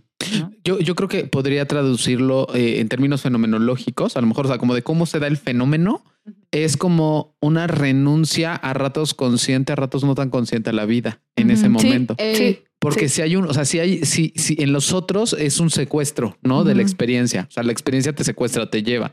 Pero aquí cómo se siente o sabe como que hay una renuncia consciente a la vida de este no quiero salir de mi casa, este no quiero comer bien, no quiero comer, me, caga la gente. Sí, dejo de hacer ejercicio. Dejo de hacer ejercicio. No salgo a ningún lado. Ya ni me arreglo. No me quiero pues, meter a bañar. Ándale. Ajá. Sí, cañón. Sí, es como, ajá, la renuncia a la vida, ¿no? Como la pérdida de sentido de, pues ya no tengo esto o este alguien y entonces mi vida, o sea, entra como en el despropósito, volviendo, como yéndonos a la logoterapia. O sea, en esta depresión la persona llega a la carencia de propósito. O sea, el, hecho de que yo esté aquí sin esto que perdí ya no tiene ningún sentido, ¿no? Claro. Y que es la parte donde yo lo veo al menos en mi ejercicio terapéutico, donde más dura tiene que ser mi chamba y más seguimiento. Sí, sí, sí. Y más, hey, ¿cómo vas? ¿Todo bien? ¿No? O sea, como porque además, como decías, Juan, se vive desde la soledad y cuando a veces la persona está tratando de procesarlo a través de la terapia y está tratando de acomodar su duelo, porque además las personas están contigo cuando recién pasa la pérdida, ¿no? A lo mejor pues te corrieron de tu trabajo y entonces tu amiga te invita a unos drinks y te dice, oye, qué mala onda o no. Pero después a la gente se le olvida y sigue con su vida. Y entonces normalmente la gente sigue con su vida cuando la persona en duelo ya está en depresión y entonces se siente más sola, más abandonada, más todo. Y ahí es donde hay que meter como esta estructura que sea un barandal para que se agarre, ¿no? Por lo menos en la terapia, así el cómo vas, cómo estás, qué está pasando. Sí, sí, sí. Exacto. O sea, la importancia también de poder nombrarlo. Exacto. tengo tengo un, una, un, un, caso, por ejemplo, que pedí permiso para poder compartirlo aquí en, en el podcast. Una mujer tiene un, un, bueno, su pareja en la plenitud de su salud y de su vida, en algún momento tiene un accidente cerebrovascular este eh, tendría aproximadamente 55 años, o sea, un joven para eh, un, accidente. cerebrovascular. Bueno, fallece y entonces pues viene pues todo el proceso, ¿no? O sea, todo lo que conlleva la muerte de una pareja, ¿no? El seguro, ta, ta, ta. Había unos documentos que faltaban, ¿no? Entonces, de repente, pues estaban buscando, el, todo fue por el número del abogado. Estaban buscando el número del abogado, el abogado no, no, no, lo encuentran, dónde está, no sé qué, dónde tenía la oficina. Aparte el teléfono, por alguna razón como que no podían tener acceso, pero sí podían tener acceso a, porque eran, eh, o sea, eh, todo iPhone, iPhone, este, iCloud, todo estaba en el iCloud, ¿no? Entonces, pues ya buscan los contactos en el iCloud. Ah, sí lo encontró, se quedó abierto el iCloud. Sópales. Cuando ve las, o sea, ve todo lo que estaba. que tenía que ver con alguien más. Eh, sí, pero es que perdón, perdón. Algunos, algunas y algunos, ¿no? O sea, o sea, no alguien, alguien es. No, o sea, podríamos definir como eh, una tendencia pansexual. Sí, sí, como una vida muy, muy mixta. Ajá, ajá, una vida muy licenciosa, diría mi abuela. Licenciosa. Es que esto me imaginé como una ensalada de personas, ¿no? Así muy variada. Sí, sí, sí, sí. Pero había fotos, pero había videos, pero había muchas cosas, ¿no? Entonces, ella es la única que lo ve. O sea, porque y, era, y tenía una vida muy, muy cuidada este hombre, ¿no? Pero ella es la única que lo ve. Y como ella es la única que lo ve, es ahora qué hago. Sí, como ¿cómo sostengo esta realidad bien soledad, ¿no? Y en soledad, ¿a quién le digo? ¿No? O sea, claramente a mis hijos, ¿no? Sí, porque además... Yo no quiero que mis hijos sepan esto, porque aparte los hijos no tenían ni idea. No, claro. Y es que además cuando compartes eso, o sea, podrías sentirte acompañado o podría ser juzgado por andar dañando la memoria del difunto. Exacto. Ajá, claro. También podría ser, oye, qué mala onda todavía que se murió y tú andas ahí ventilando sus Exacto. cosas. Ajá. A mi amiga, no, no le quiero decir eso a mi amiga, porque aparte, no, pero no, o sea, ¿a, quién se lo digo? Sí. Y aparte de todo, todo el mundo acercándose, diciéndome o preguntándome cómo estoy. Y la verdad es que, o sea, que me pregunto, estoy muy emputada y no por el duelo, por su pérdida, sino porque lo perdí a él, pero no solo lo perdí a él, lo perdí a él y perdí la toda idea mi idea de él. toda la idea y toda la idea de mi relación y toda la idea de mi matrimonio. Sí, entonces en qué viví, en qué viví todo este tiempo. O sea, ¿qué, fue, ¿qué es este mundo esquizofrénico? ¿Y a quién le digo? ¿No? o sea, aparte, ¿con quién lo comparto? O sea, con, mis hijos no, con mi, y entonces el proceso de terapia ha sido como el proceso, el único lugar donde puede compartir eso y donde se puede sentir cómoda compartiendo eso. Ahorita que decíamos esto, que pasar de, de, la negación al enojo, que no tiene que ver con su pérdida, sino con la pérdida de la idea de la relación, al lado de la pérdida de su pareja. Y que además puede ser más fuerte la pérdida de la idea de la relación. O sea, a nivel, como decíamos, al, nivel amenaza a la estructura del yo. es más fuerte la pérdida de la idea de su matrimonio que la pérdida física de la pareja. Sí, sí, sí. Porque obviamente eso pone un montón de planteamientos de cómo no me di cuenta, entonces qué pasó aquí, entonces tenía y entonces mi relación no significó nada, no era yo importante para él, no, o sea, sí, claro, madre. Sí, sí, sí, en, el, en la negociación hubo una frase que me dijo que dije, órale, ¿no? O sea, porque estábamos platicando ah, en, risas, entre, me lo dijo entre risas, y no estas risas que esconden tristeza, sino estas risas que esconden, creo que cierta negociación. Me decía, bueno, al menos alguien cogía en la casa. Entonces de repente. no, nosotros juntos, pero pues. No. pero es que era una cosa muy chistosa, porque al final ella lo iba como acomodando así, ¿no? Como al final de acomodando también esta otra realidad que estaba sucediendo. Sí, sí, sí. Y eventualmente ha llegado como a, la aceptación después del proceso de depresión. Pero fíjate, la depresión, más que por la pérdida física, fue por la idea de la relación. Claro, claro. No, pues es que hablando de cosas que te quebrantan la realidad. Sí, o mira, una de las cosas que consuela cuando alguien muere, y cuando digo alguien, me refiero a personas y también mascotitas, ¿no? Que son parte importante de la familia, es que uno los idealiza y entonces no importa si el perrito sacaba la basura, mordía tus tenis, entonces no manches, mi perro era lo máximo, ¿no?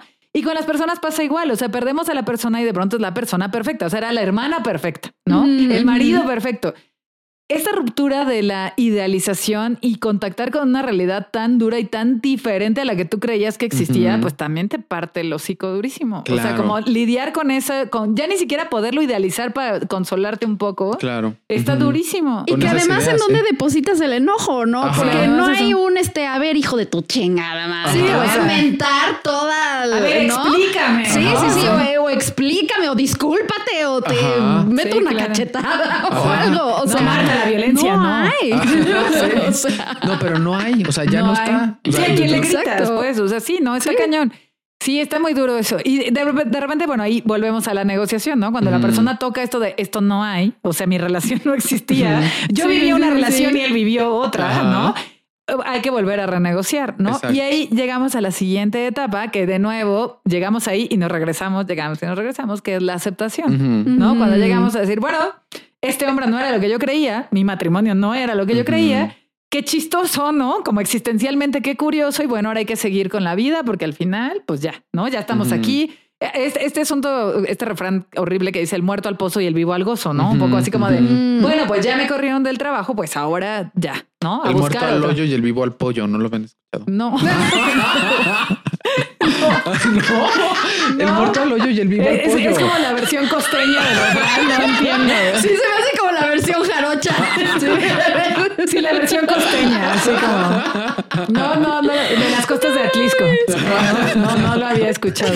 Sí, o sea, yo siento que es como ya reconectarse con la vida y caer en el aquí y en el ahora, como de, a ver, esto es lo que hay. Exacto. ¿No? O sea, ¿qué, se hace con esto? Y, reconectar también con lo que sí tienes de eso, ¿no? O sea, si trabajé 20 años en una empresa y me despidieron, ¿no? Pues a ver, hice amigos, hice relaciones, este, me dieron mi finiquito, ¿no? O sea, como conectamos con lo que sí nos queda de la experiencia, ¿no? Como de, bueno, perdí a mi perrito, pero pues fue mi compañero 10 años, pasamos tantos momentos juntos, nos amamos tanto, ¿no? O perdí a mi pareja, o sea, nuestra relación se acabó, pero bueno, en esta relación aprendí algo de lo que yo hago mucho con duelos de rupturas es justo qué aprendiste, ¿no? Ajá. Pues esta relación, como sea que haya salido, ¿qué aprendiste? No, pues aprendí a valorarme, aprendí a no invisibilizarme, aprendí a que Sí, eh, o no qué, no repetirías, ¿no? ¿Qué no harías de nuevo? ¿Qué no permitirías de nuevo? Claro. ¿Cómo vive eso en ti? ¿No? O sea, al final, como creo que en parte de la, de la aceptación tiene que ver con cómo aquello que perdí sigue viviendo ahorita en mí. Sí. O sea, cómo después de esto, o sea, yo puedo continuar con la vida honrando eh, a eso que está ausente, ¿no? Exacto. Inclusive ese trabajo del que me despidieron o, a esa pareja que perdí o esa pareja que me engañó. Pero ¿cómo puedo continuar honrando eso que sí hubo y eso que sí había? Sí, y a veces eso, hablando de las parejas que te engañaron, ¿no? Sí, perdón, no a ti específicamente. Juan casi escupe así su, Sí, Juan casi se nos muere. Este, no, o sea, de los que te engañaron no a ti, sino a, nuestra audiencia. Ah, o sea, incluso tal vez aprendiste No, qué horrible. me siento toda roja. ya saben, se me agolparon 20 ideas. ya. Este, o sea, tal vez lo que sí hubo, a lo mejor te engañó y a lo mejor crees que eres tonto, tonta, por lo que sea, porque te dejaste, pero tal vez también en ese inter, con esa relación nefasta, descubriste que eres una linda persona o que eres, o que me amas, ¿no? O sea, a mí me ha tocado trabajar duelos de rupturas donde a la persona le digo, ok, sí, es claramente el güey era un mequetrefe, ¿no? Pero te das cuenta que después de esta otra experiencia que tenías, te diste la oportunidad de amar, te das cuenta que te diste la oportunidad de ser tú. Y es como, ah, no, no me había dado cuenta. O sea, solo me quedé en este güey, es un mequetrefe. Y no me di cuenta en que yo descubrí una linda versión de mí en esa relación. O también tomar el significado, ¿no? Que tenía esa relación, esa persona, o lo que te daba, y decir, ¿cómo cómo yo me puedo proporcionar estas cosas, ¿no? O sea, si, si esta figura para mí representaba protección, apoyo, este, inspiración, bla, bla, bla, ¿cómo yo me puedo dar eso? Sí, claro. O sea, como de, ya es una etapa más de manos a la obra. Sí, pues. incluso validación, ¿no? A lo mejor a través de este trabajo, a través de esta relación o a través de esto, buscaba validación, pues de qué manera lo, trabajo para darme cuenta que yo puedo darme mi propia validación, ¿no? El otro día le decía a mi mamá de algo pasó de unas cosas que compramos y la vendedora necesitaba mucha validación de, pero sí les gustó, pero sí esto. Y le digo a mi mamá, me estresa la gente que busca tanta validación. No me puedo dar validación ni yo misma. Y quieren que le ande dando a la gente, ¿no? No se puede, ¿no? Entonces, o sea, ese, tipo de cosas como de trabajar, ¿qué sí descubriste de esa pérdida? Eh, hay gente que cuando pierde a un esposo, esposa, hijo, ¿no? Tengo una amiga que quiero muchísimo que perdió a su bebita, ¿no? Una bebita de un año que le dio rotavirus y, murió. Y una de las cosas que ella me dijo fue, aprendí que sí podía sobrevivir. ¿no? O sea, obviamente la extraño cada día, todos los días pienso en ella, la extraño mucho, pero aprendí que podía sobrevivir a algo así y que si puedo sobrevivir a la pérdida de mi bebita, entonces puedo sobrevivir lo que sea, ¿no?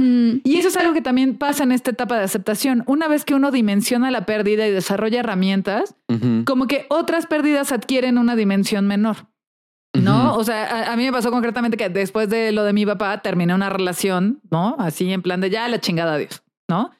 Sin ningún tipo de remordimiento, ni de freno, ni de nada, porque después de haber vivido un dolor como ese, pues ya qué fregados da que te cortes con el novio, da igual, pues, ¿no? Entonces, o, cosas de trabajo, ¿no? Hubo cosas que también yo decidí ya no seguir laborando en un lugar o ya no seguir, porque dije como, ¿yo para qué? O sea, si la vida ya es difícil cuando uno pierde a alguien, o si este dolor de perder a mi papá fue tan grande, ¿yo para qué estoy aguantando malos tratos de un lugar?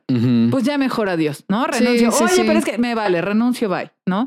Como que también este tipo, ya llegando a la aceptación, este tipo de cosas ayudan a redimensionar como la jerarquía de cosas que hay en la vida, ¿no? Y como a veces sí nos azotamos por circunstancias que cuando ya vemos una pérdida real o un dolor real, nos damos cuenta que no eran tan graves.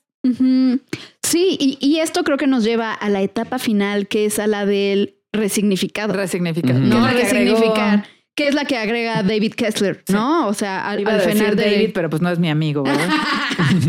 como Juan trata de amigos a los autores así, pues Elizabeth nos dice. Sí, sí, sí, claro, ¿no? Que, a ver, necesito hacer una aclaración. O sea, significado no quiere decir, o sea, el significado no está en la muerte de esa persona. O sea, porque, a ver, obviamente no tiene ningún significado un feminicidio o que un bebé muera. ¿No? O que alguien se muera de cáncer o de cualquier enfermedad, este, o que asesinen. No, o sea, así como de las cosas pasan por algo y esto significa algo, no va por ahí. esa es la peor mentada de madre que te pueden hacer. La peor, ¿no? O sea, tú llegas y dices, murió mi perrito que era mi corazón viviente. Y te, bueno, por algo pasan las cosas. No, no, no. Ahora ya te puedes ir de viaje sin preocuparte. no, me, importa. No, no, no. O sea de ese significado no estamos hablando. O sea, el significado no está en la muerte, está en lo que hacemos después con esa experiencia. ¿No? O sea, que, que viene un poco a hacer esta parte de, de sublimar, ¿no? ¿En qué transformo esta experiencia? En un taller, en un libro, en tomar mejores decisiones para mi vida. ¿no? En darme oportunidades que a lo mejor antes no me daba, en una mejor este, relación o comunicación con otros miembros de mi familia o con mis siguientes parejas. No, es en lo que transformamos la pérdida. ¿Sale? ¿Cómo ven esto ustedes desde su ángulo? Ahí yo, antes de que se le llamara resignificación, eh, eh, filosóficamente le llaman resignación, ¿no? Y la resignación suena horrible porque además venimos de una tradición religiosa donde la resignación es como, pues ya está, ya estuvo y o te aclimatas o te ¿no? o sea, no hay otra. Entonces la resignación suena muy feo y en realidad el sentido profundo es esto, es la resignificación. O sea, cuando alguien dice, me, me ha tocado trabajar con gente que dice, es que sí fue una pérdida dura, pero ya estoy resignada. Y resignada no desde esta postura pasiva de pues ya pasó, ya ni modo. Pues ya ni pedo. Sino desde la resignificación. Y a mí me parece que la resignificación es hasta una postura existencialmente rebelde, ¿no? Como un asunto de. O sea, esto podría aplastarme, pero no me va a aplastar, ¿no? Pero Porque, toma vida. Pero ¿no? tómala, ¿no? Así, al final, a la, a la, vida nunca le vamos a ganar, spoiler alert, ¿no? O sea, como no le vamos a ganar. Pero sí se siente mucho este cambio en la visión. Y a veces en esta pérdida y en este proceso de resignificación hay florecimiento. O sea, yo, yo veo esta parte de... Me ha tocado trabajar con personas que han perdido una parte de su cuerpo, por ejemplo, ¿no? Que, que a mí, de, mis temores como más fuertes. No como, manches, que, y es que han vivido algún tipo de, de mutilación por accidentes, por enfermedades. Y ver cómo estas personas de pronto integran la pérdida, resignifican y florecen con eso, a mí me devuelve la esperanza en la humanidad, en la, humanidad, en la vida, en claro. ¿no? Y, precisamente esa es la parte que ah, yo les hago como esta metáfora, como si fuéramos una plantita y a veces el, el duelo y ese dolor del duelo es como el abono, ¿no? O sea, es horrible, nadie quiere pasar por ahí, claramente. Huele feo. Huele feo, no viene de un buen lugar, ¿no? Pero al final eso nos ayuda también a, crecer, a florecer y nos muestra una, parte, una palabra que no hemos mencionado aquí, que es la resiliencia. Exacto. ¿No? Y cuando tú te das cuenta que puedes ser resiliente, te das cuenta que eres un sobreviviente de lo que sea que haya pasado, aunque sea la cosa más simple como de el, departamento que rentaba me lo pidieron y vivía ahí 10 años y ahora ya tengo que buscar otro lugar, pero ese era mi hogar. O sea, está una cuestión simple que no amenaza tu vida, que no implica una pérdida de un ser querido. Pero es una pérdida. Pero es una pérdida. Resignificando te hace sobreviviente y te hace resiliente, ¿no? Y te hace más humano y te hace más completo. O sea, e, es una parte donde... Y más creativo, Más creativo. Para resolver, para... Y sobre todo, una parte que me encanta de esto es que te puedes volver también más empático. Porque una vez que tú contactas con tu pérdida, resignificas tu pérdida, puedes estar ahí de frente al otro siendo testigo de su dolor, diciendo, no te voy a decir cómo transitar esto, aquí está mi mano, agárrate, aquí estoy yo contigo, ¿no? Que es algo que pues no es muy común que ocurra, ¿no? Entonces, siento que también las personas que trabajan sus pérdidas, resignifican sus duelos, son personas que con mucha facilidad sostienen a otras personas en un momento de dolor. Y creo que eso me da esperanza en la humanidad. También. Porque si dejamos de ser sensibles ante el dolor del otro, entonces, ¿qué, qué estamos haciendo? Indeed. Indeed. Ok. Ok, qué fuerte. No, me, me gustó mucho. me gustó mucho esta plática. ¿Les parece si eh, hablamos de nuestras recomendaciones, audiovisuales? Yo tenía rato que no traíamos. Oye, sí. Oye, sí. Me gustaría yo les recomendar La Rosa de Guadalupe. ah, y, nada más, o sea, si quieren leer el libro de David Kessler, en donde él pone esta, esta otra etapa del duelo, se llama Finding Meaning, Encontrando significado, de David Kessler. o nada más el título. Sí, eh, eh, y es muy bueno. todo el proceso, es muy bueno. Entonces, así, en Amazon, así Amazon patrocinando. Este, Oye, ¿sí encontraste el libro? ¿Te diste el libro que recomendé la otra vez, el de lo que pasa entre nosotros? No lo he pedido, pero está en mi lista. Está ahí en mi lista esperando. Es que ahorita he estado pidiendo muchos libros de terror, güey. Perdón. Ah, eso he visto. sí, cañón. Soy súper fan. Oigan, pues me gusta. Pues empiézate tú. ¿Me empiezo yo? Vas. Va. Arráncate. Pues tengo la primera que, em, bueno, no sé, a mí me parece una gloria. Eh, sobre todo es como promoviendo el tema de la comunidad LGBTIQ que se llama Una mujer extraordinaria. Es, ah. este una película, eh, si no me equivoco, es chilena. Y, está ahorita en Netflix, la acaban de poner en Netflix. Sí. Y de lo que trata justo es de una mujer trans eh, que tiene una pareja que llevaba una vida heterosexual eh, y justo eh, la mujer trans, bueno, y su pareja, en algún momento la pareja muere y muere en un asunto de salud que era inesperado. Y entonces todo lo que tiene que transitar ella durante su duelo y durante su pérdida, siendo una mujer trans, y cómo la sociedad termina culpándola, negándola, negando su dolor, negando su existencia y toda su forma de resiliencia me parece poderosísima. Entonces, esa sería mi primera recomendación, una mujer extraordinaria y está en Netflix. La segunda que les diría, que me gusta mucho, no sé si ya la había recomendado antes, pero es que es una gloria de serie. Se pueden morir de risa todo el tiempo. No te preocupes, yo he recomendado 500 días con ella 20 veces. En 40 episodios, 20 veces. Entonces tú date. Tú date. Todo el dinero. Eh, todo el ah, dinero sí, lo había recomendado. Sí, pero tú creo. tú es justamente esta mujer, una mujer uber mega te contra rica que eh, acaba de vivir una infidelidad y acaba de recibir la noticia de que su esposo, que es el uber que te contra rico, la acaba de cambiar por una mujer más joven. Y entonces ella comienza a poner su atención en una asociación que no sabía ni siquiera que tenía. Y entonces comienza a, pues a meter un poco sus narices en esa asociación y comienza a encontrar tribu en una con unas personas que aparte son muchísimo económicamente mucho más este, limitadas, pero comienzan a ser como una red de apoyo para ella, porque aún teniendo todo el dinero, como dice la serie, no tenía red de apoyo. Entonces, estas personas se terminan convirtiendo en su red de apoyo, pero es una gloria, se mueren de risa todo el tiempo. Es con esta mujer latina afroamericana, no me acuerdo cómo se llama, esta que sale en, en Guerra de este Guerra de Damas. Ay, no, Juan, es que cero es mi género. ¿Cómo te explico? ¿Cómo te explico que cero es mi género? Bridesmaids, ajá, justo, es la novia. La que es la novia. Esta mujer. Ah, Maya Rudolph. Esa mera. Sí, sí, sí, es, buenísima. Divertidísima la mujer. Sí, sí, sí, Esa también me gusta mucho. Y bueno, la última que les recomendaría se llama Desparejados. Desparejados es, ah, eh, es una película relativamente nueva, también está en Netflix, eh, perdón, una serie, y es una pareja gay donde eh, los dos viven una relación aparentemente completamente diferente. Y cuando uno de ellos rompe la relación, el otro comienza a resistirse. Y ves su transitar en 10 episodios con sus amigos, todo su, toda su etapa de duelo y lo vas viendo paso por paso, literalmente como ves las etapas de duelo en el libro, así lo vas viendo, pero desde una comedia. Entonces, esa también está súper divertida. Ay, qué cool. Bueno, si les parece, seguiré yo, porque luego ya, ya vi el sneak peek de las que va a dar Marta y voy a voy a debatir una de esas.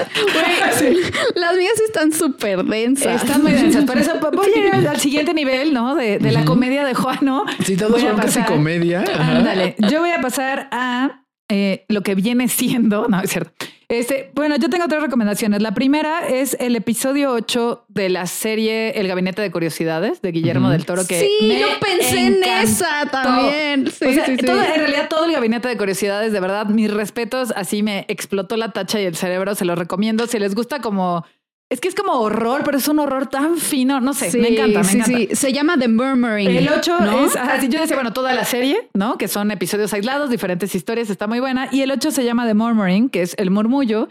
Y justo trata de una pareja de ornitólogos que, pues, lo vamos descubriendo a lo largo del episodio, que pues perdieron a un bebé, perdieron a un niño pequeño. ¿Y cómo están ellos eh, investigando aves en una casa que también tiene su propia historia, que tiene sus fantasmas ahí, literales y metafóricos, ¿no? Pero cómo están ellos tratando de reconectar con la vida de maneras distintas. O sea, eh, él, él, él, él, porque son él y ella, ¿no? Él desde una forma como de tratando de proteger, de reconectar con su esposa, de hacerse presente, de ser afectivo, de, ¿no? Y ella desde la desconexión absoluta, o sea, ella dedicándose enteramente al estudio de las aves y, como que cada uno juzgando la forma en que está llevando el duelo el otro. Exacto, como de no te puedo ayudar porque tú no me ayudas, ¿no? o sea, básicamente, y es una serie, la es un episodio que rompe el corazón. el 90% del episodio tu corazón está en pedacitos y en pedacitos y aparte es unas metáforas y unas analogías preciosas con las aves cuando se juntan, se van, o sea, está muy hermoso. Y al final justo hay una parte del reconocimiento del proceso del duelo y literalmente el dolor sale a la luz porque en esa casa hay un niño muerto, bueno, un fantasma de un niño. Entonces, literalmente cuando el fantasma del niño sale a la luz, el duelo sale a la luz y entonces la pareja se reencuentra. Está precioso, precioso. Acabarlo me dejó la piel súper chinita, o sea, fue muy hermoso. Y sabes qué, del mismo director, así como recomendación extra, y con la misma actriz, está la película de terror de, de Babadook, ah, que es una metáfora literal de las etapas de duelo. Sí, pues está ahorita también de Guillermo del Toro, está Pinocho. Ajá, no, no, he visto, no la he visto. Es una metáfora del duelo durísima. Aún Está buena y tiene justo todas las etapas marcadas: la negación, el enojo, la negociación. Está así, cañón. Porque no se me ocurrió, claro. Yo, es que me, se me ocurrió, pero tenía que elegir entre esa y el episodio, y la verdad preferí el episodio. Luego. Mi segunda recomendación es una serie que está divertidísima con Christina Applegate, que está en Netflix, que se llama Muertos para mí. Buenísima.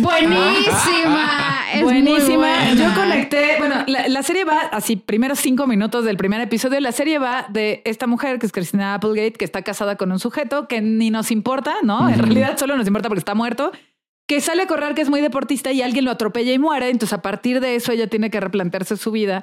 Pero asiste un grupo de terapia sobre duelo y sobre pérdidas, ¿no? Entonces ahí conoce a otra chica que está súper loca, que bueno, yo me identifico mucho con ella. Claro que sí. Soy yo. Claro que soy sí. Yo. Sí, Ponme tantita, no sé, más neurosis y sí soy yo. Sí, te ponemos como más cosas border.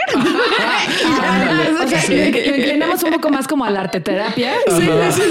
Yo obviamente me identifico cañón con Jen, porque Jen es una estructura totota, ¿no? Y justo además hay una parte donde le dicen que si medita, ¿no? Que si ella debería meditar para ayudar al duelo. Y dice, sí, tengo una forma muy especial de meditar y se sube a su camioneta y lo que escucha es death metal. Así Y yo cuando vi eso dije, ay, yo también medito así, mira qué chistoso. Entonces es muy divertida porque obviamente vamos viendo las etapas que va transitando Jen, justo también cómo va descubriendo que su matrimonio y su esposo no era lo que ella creía, cómo ella se tiene que replantear este papel de ser únicamente esposa y se conecta, hay una parte ahí muy fuerte donde se conecta con el duelo que ella trae cargando. Porque algo que no dijimos es que cuando no tenemos un duelo trabajado, otra pérdida destapa todos los duelos anteriores.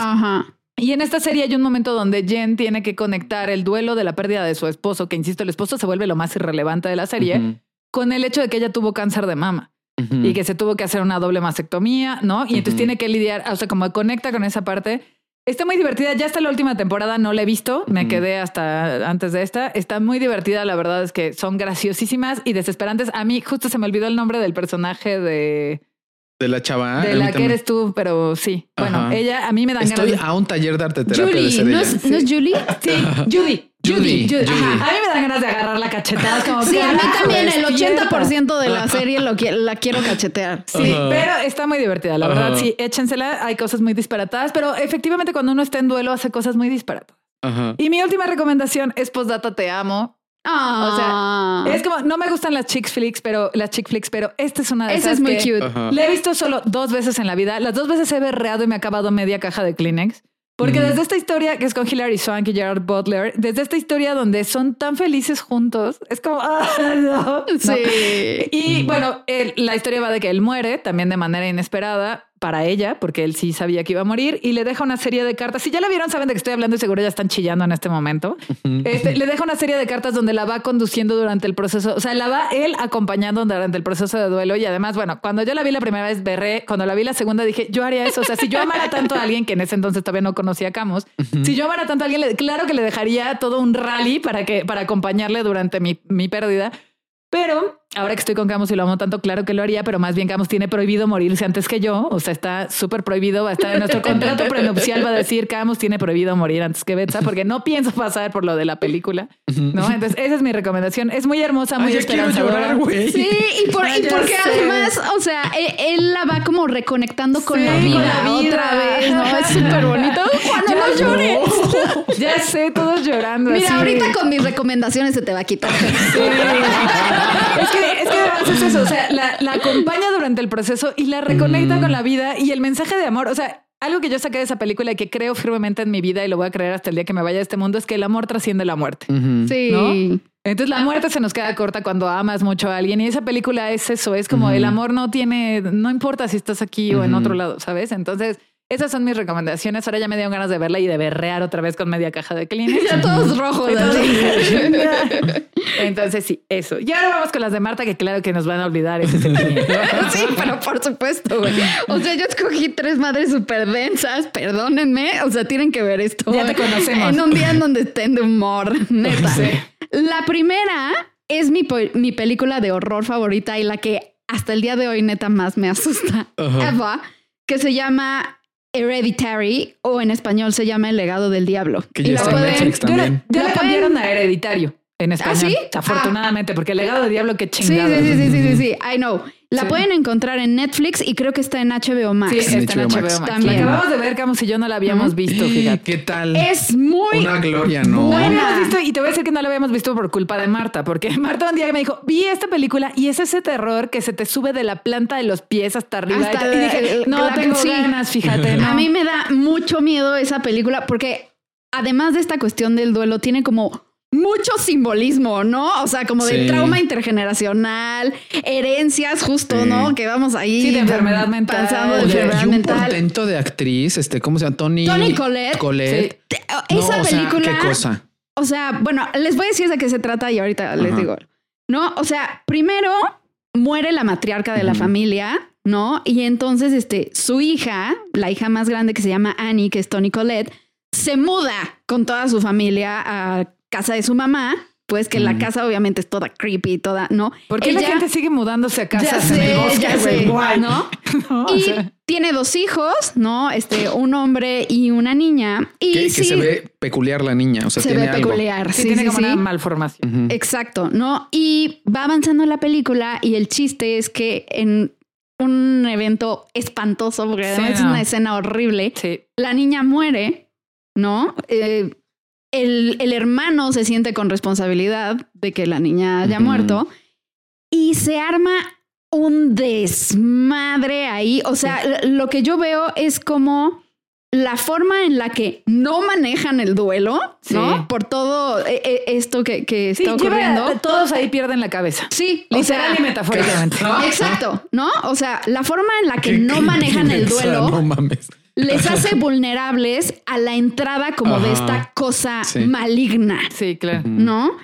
Que no manchen, o sea, la, escena en donde Tony Colette se da cuenta de que su hija murió, se me hace una escena. yo no sé cómo no le dieron un Oscar por esa escena, nada más. No, o sea, yo esa escena todavía no la puedo superar. Tiene como tres semanas que la vimos y todavía no supero esa escena. Estoy tratando de borrarla de mi memoria. Está cabrón. Esa escena y la escena en donde regaña a su otro hijo en la mesa, que están cenando todos, puta madre, o sea, se merecía el Oscar esa mujer. Es una buenísima película con mucho simbolismo, con muchas metáforas. Y pues sí, es como de, ¿qué pasa cuando toda la familia se niega a manejar? Sí, es un poco como, o sea, aquí es como, o sea, voy a hacer un disclaimer, ¿no? Porque es como claro. O sea, si están pasando por un duelo y ven esta película, no crean que, o sea, una cosa es como no manejar el duelo y desintegrarse como familia y otra es que se les mete el diablo y pasan sí, sí, sí. O sea, esto es, algo muy exagerado. muy, o sea, por eso insisto en, en el, lo simbólico y lo metafórico. ¿No? O sea, es algo llevado al extremo. Sí, muy, muy al estilo Ari Aster, que es como te voy a dar imágenes que no puedas olvidar. Gracias. Pero güey, yo vi mi oportunidad de meter mi película de horror favorita en mis referencias y la tomé. Eh, segunda, también, que, que es, es densa, pero es buenísima, es Promising Young Woman o Hermosa Venganza, eh, que es con Carrie Mulligan, que la amo mucho. Y la pueden ver en HBO Max. Ok. Está. Y bueno, Cassie es estudiante de medicina, ¿no? Que es Carrie Mulligan. Y como que su proceso, ¿no? E, e, ella es una estudiante brillante, inteligente, tiene mucho futuro. Y sus estudios se ven truncados porque su mejor amiga se quita la vida. ¿No? Que ya conforme avanza la película te vas enterando de por qué se quitó la vida esta amiga y se me hace como un ejemplo de qué es lo que sucede cuando uno se queda atorado en la culpa y el enojo del duelo y este enojo se vuelve autodestructivo y destructivo. ¿no? Esa no la he visto tampoco. Es buenérrima. O sea, neta, obvio, lo mismo. Esto no es lo único que van a encontrar en la película, sino muchas otras cosas. Habla como de toda esta onda de pacto patriarcal, este van a sacarle mucho, mucho jugo, ¿no? Pero eso es Promising Young Woman. Y la tercera es un ejemplo mega, duper existencialista. Es como esta ciencia ficción elevada que yo amo demasiado, estilo Interstellar, que ahorita que decías que, que el amor trasciende todo, justo que es una de las premisas de Interstellar, que si hay algo que trasciende el tiempo, el espacio, la materia, es, el amor. ¿no?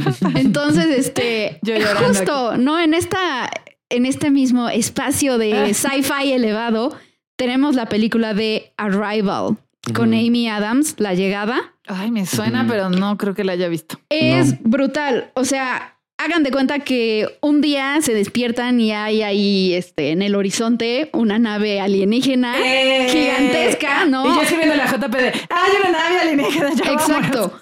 O varias alrededor del planeta, pero literal es como una piedra ahí en el horizonte gigantesca. Wow. de donde no baja nadie, no pasa nada, no bla, bla, bla. Y entonces contratan a Louise Banks, que es el personaje de Amy Adams, que es una lingüista súper, súper famosa para tratar de empezar a, comunicarse con estos seres.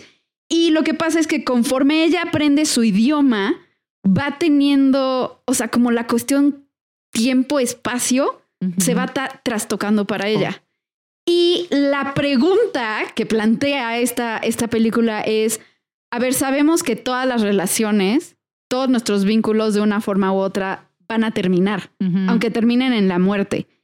Y aún así, ¿te arriesgas a tener estos vínculos? No. ¿Quisieras tener estos vínculos? No, apego evitativo, no, queremos. Es como a través de todo de una historia de ciencia ficción, esa es la pregunta que se plantea. Necesito ver esa película ahora. Brutal. Brutal, e, esa peli. O sea, yo me acuerdo que salí del cine y no podía recoger mi mandíbula del piso. Saliste del cine y cortaste con JP, así de bueno, pues esto no tiene ningún sentido. No, lloré como imbécil, güey. O sea, como estúpida. Entonces, esas son mis, tres recomendaciones. ¿Dónde está? Arrival está, o sea, aquí veo que está en claro ah, video, pero estoy segura de que lo he visto. Ah, está en Amazon Prime. Ah, en Amazon Prime. Sí, pero claro video y Amazon Prime. Claro video no vamos a contratar, pero fíjate, ahorita que dijiste ah, invasión espacial, este, me fui a otro lado y hablando de duelo invasión espacial, voy a meter una última recomendación. ¿Vieron esta película de, de, Netflix que se llama Don't Look Up? No mires arriba. Ah, sí, claro. buenísima. Muy buena. Más allá de la, del absurdo de la sociedad estúpida y absurda en la que vivimos, me encanta cuando ellos concilian el duelo por su propia muerte, ¿no? Porque justo la premisa de la, de, la, de la película es, hay un asteroide, va a impactar la Tierra, nadie hace nada, ¿no? Nos vamos a morir. Nos vamos a morir, como sucedería si viniera un asteroide. Y, cómo la gente lidia o no, o sea, entran en negación o lidian con su idea de la muerte está buenísima, porque hay una parte donde un general del ejército está más obsesionado porque venden o regalan, o sea, porque roba como los snacks y otro güey está súper obsesionado de por qué regalan los snacks o por qué los vendes y en realidad y dices, güey, hay, un hay un asteroide dirigido hacia la Tierra, nos vamos a morir. ¿Qué importa si te regalan o te venden los snacks? Entonces, cómo la gente está, muchos están en negación de la propia extinción y cómo hay otros que lo asumen de una manera como muy, muy o sea, como con la carne viva, ¿no? Entonces, sí, como bien visceral. Bien visceral, está muy cañona. Sí, si quieren ver una como que también tenga un poco esa premisa, la de Silent Night. ¡Claro! Ah, claro. Es ese terror es buenísima. Y ese hombre me parece un cuero. Me parece el hombre más guapo del mundo mundial. Yo sí me tomaba sus pastillas, fíjate. Es que está cañón. Es este, eso, o si en Watchmen, creo. horrible. horrible, pero... oigan, y si, si escuchan el podcast como muy temprano, no, digamos como luego, luego cuando salga, seguro todavía va a estar en el cine Megan, que ah, habla justo de una niña que pierde a sus padres y tiene la posibilidad de tener esta muñeca que es como una persona, pero no es una persona, pero es como una persona. qué horror. ¿Qué pasa con el duelo? específicamente con el duelo relacionado con eso. Obviamente es una película de terror, pero que también este chuscona. ¿Sabes qué, güey? Ya decidí que como amante de las películas de terror, en todas mis recomendaciones de esta temporada voy al menos a meter una de terror. porque el terror es un subgénero que explora ese tipo de cosas maravillosamente. Sí, sí, sí, Sí, claro. Yo creo que, o sea, sí, casi todos los subgéneros, salvo algunos muy chafas, ¿no? E, exploran cosas humanas muy profundas. Y el terror es una, el horror es una de ellas. Pues muy bien, amigos, amigas, amigues, hemos llegado al final de nuestra transmisión, ya después de que nuestro productor nos enseñó su celular de una hora, una hora quince, una hora veinte. que por cierto, yo quiero agradecer a nuestro bonito productor porque nos trajo audífonos nuevos para grabar esta transmisión. Así que muchas gracias, gracias a JP Moreno. Muchas gracias, JP. En arroba mi clan estudios, que es quien nos produce y nos lleva hacia sus hogares, ¿no? Mm. Y pues, ¿dónde nos pueden contactar? Quienes sean, siento que ya nuestros escuchas son como ya parte de la familia, entonces claro que ya saben nuestras redes, pero si por aquí hay un uno nuevo que se perdió y llegó con nosotros, pues esta es nuestra tribu, esta es tu casa y dónde los pueden encontrar en redes, Marta. A mí me pueden encontrar en Twitter e Instagram como PsicoMF con P de papa al principio. Okay. Juano, ¿dónde te encuentras? A mí me encuentran en Instagram como arroba Juan-Aguil, en Twitter como arroba Juan, que ya publiqué algo y le dieron like, oye. No sabía, no sabía que eso pasaba en Twitter. Y este, ¿cómo se llama? Y en Facebook como Juan Aguilar. Juan como señora descubriendo Twitter. Bien padre, sí. no sabía. Bien padre. Bien padre. yo creo que Twitter es mi red más activa. O sea, creo que es donde más estoy ahí. Porque justo como es reflexión rant, yo estoy ahí con todo. Sí, claro. Eh, bueno, a mí me pueden encontrar tanto en Twitter como en Instagram como arroba psicobetza. Les recuerdo que esas son mis redes públicas y les pido, por favor, encarecidamente con todo mi corazón, que no me agreguen a mis redes privadas. Por favor, soy una persona celosa de su vida privada, igual que Marta. Same. Así que por favor, si ya nos tienen en nuestras redes públicas, no nos agreguen a las redes privadas porque pues ya saben, hablando, o sea, eh, no está tan chistoso, pero hablando en temas de seguridad y especialmente en temas de seguridad hacia las mujeres, somos bastante selectivas de quién ve nuestra vida privada porque hay que tener cuidado. Y les recuerdo que nuestras redes son arroba eh, llevar, tanto en Twitter como en Instagram, que nos ilustra Camus Altamirano. Lo pueden encontrar en Instagram como arroba Camus Altamirano y checar su bonito proyecto de playeras de dinosaurios. Están padrísimas. y de brujas. Y de brujas. Ahí tenemos nuestra marca Paleowitch, así que échenle un ojito. Y pues nos escuchamos la próxima. Bye, bye. Bye, bebés de luz.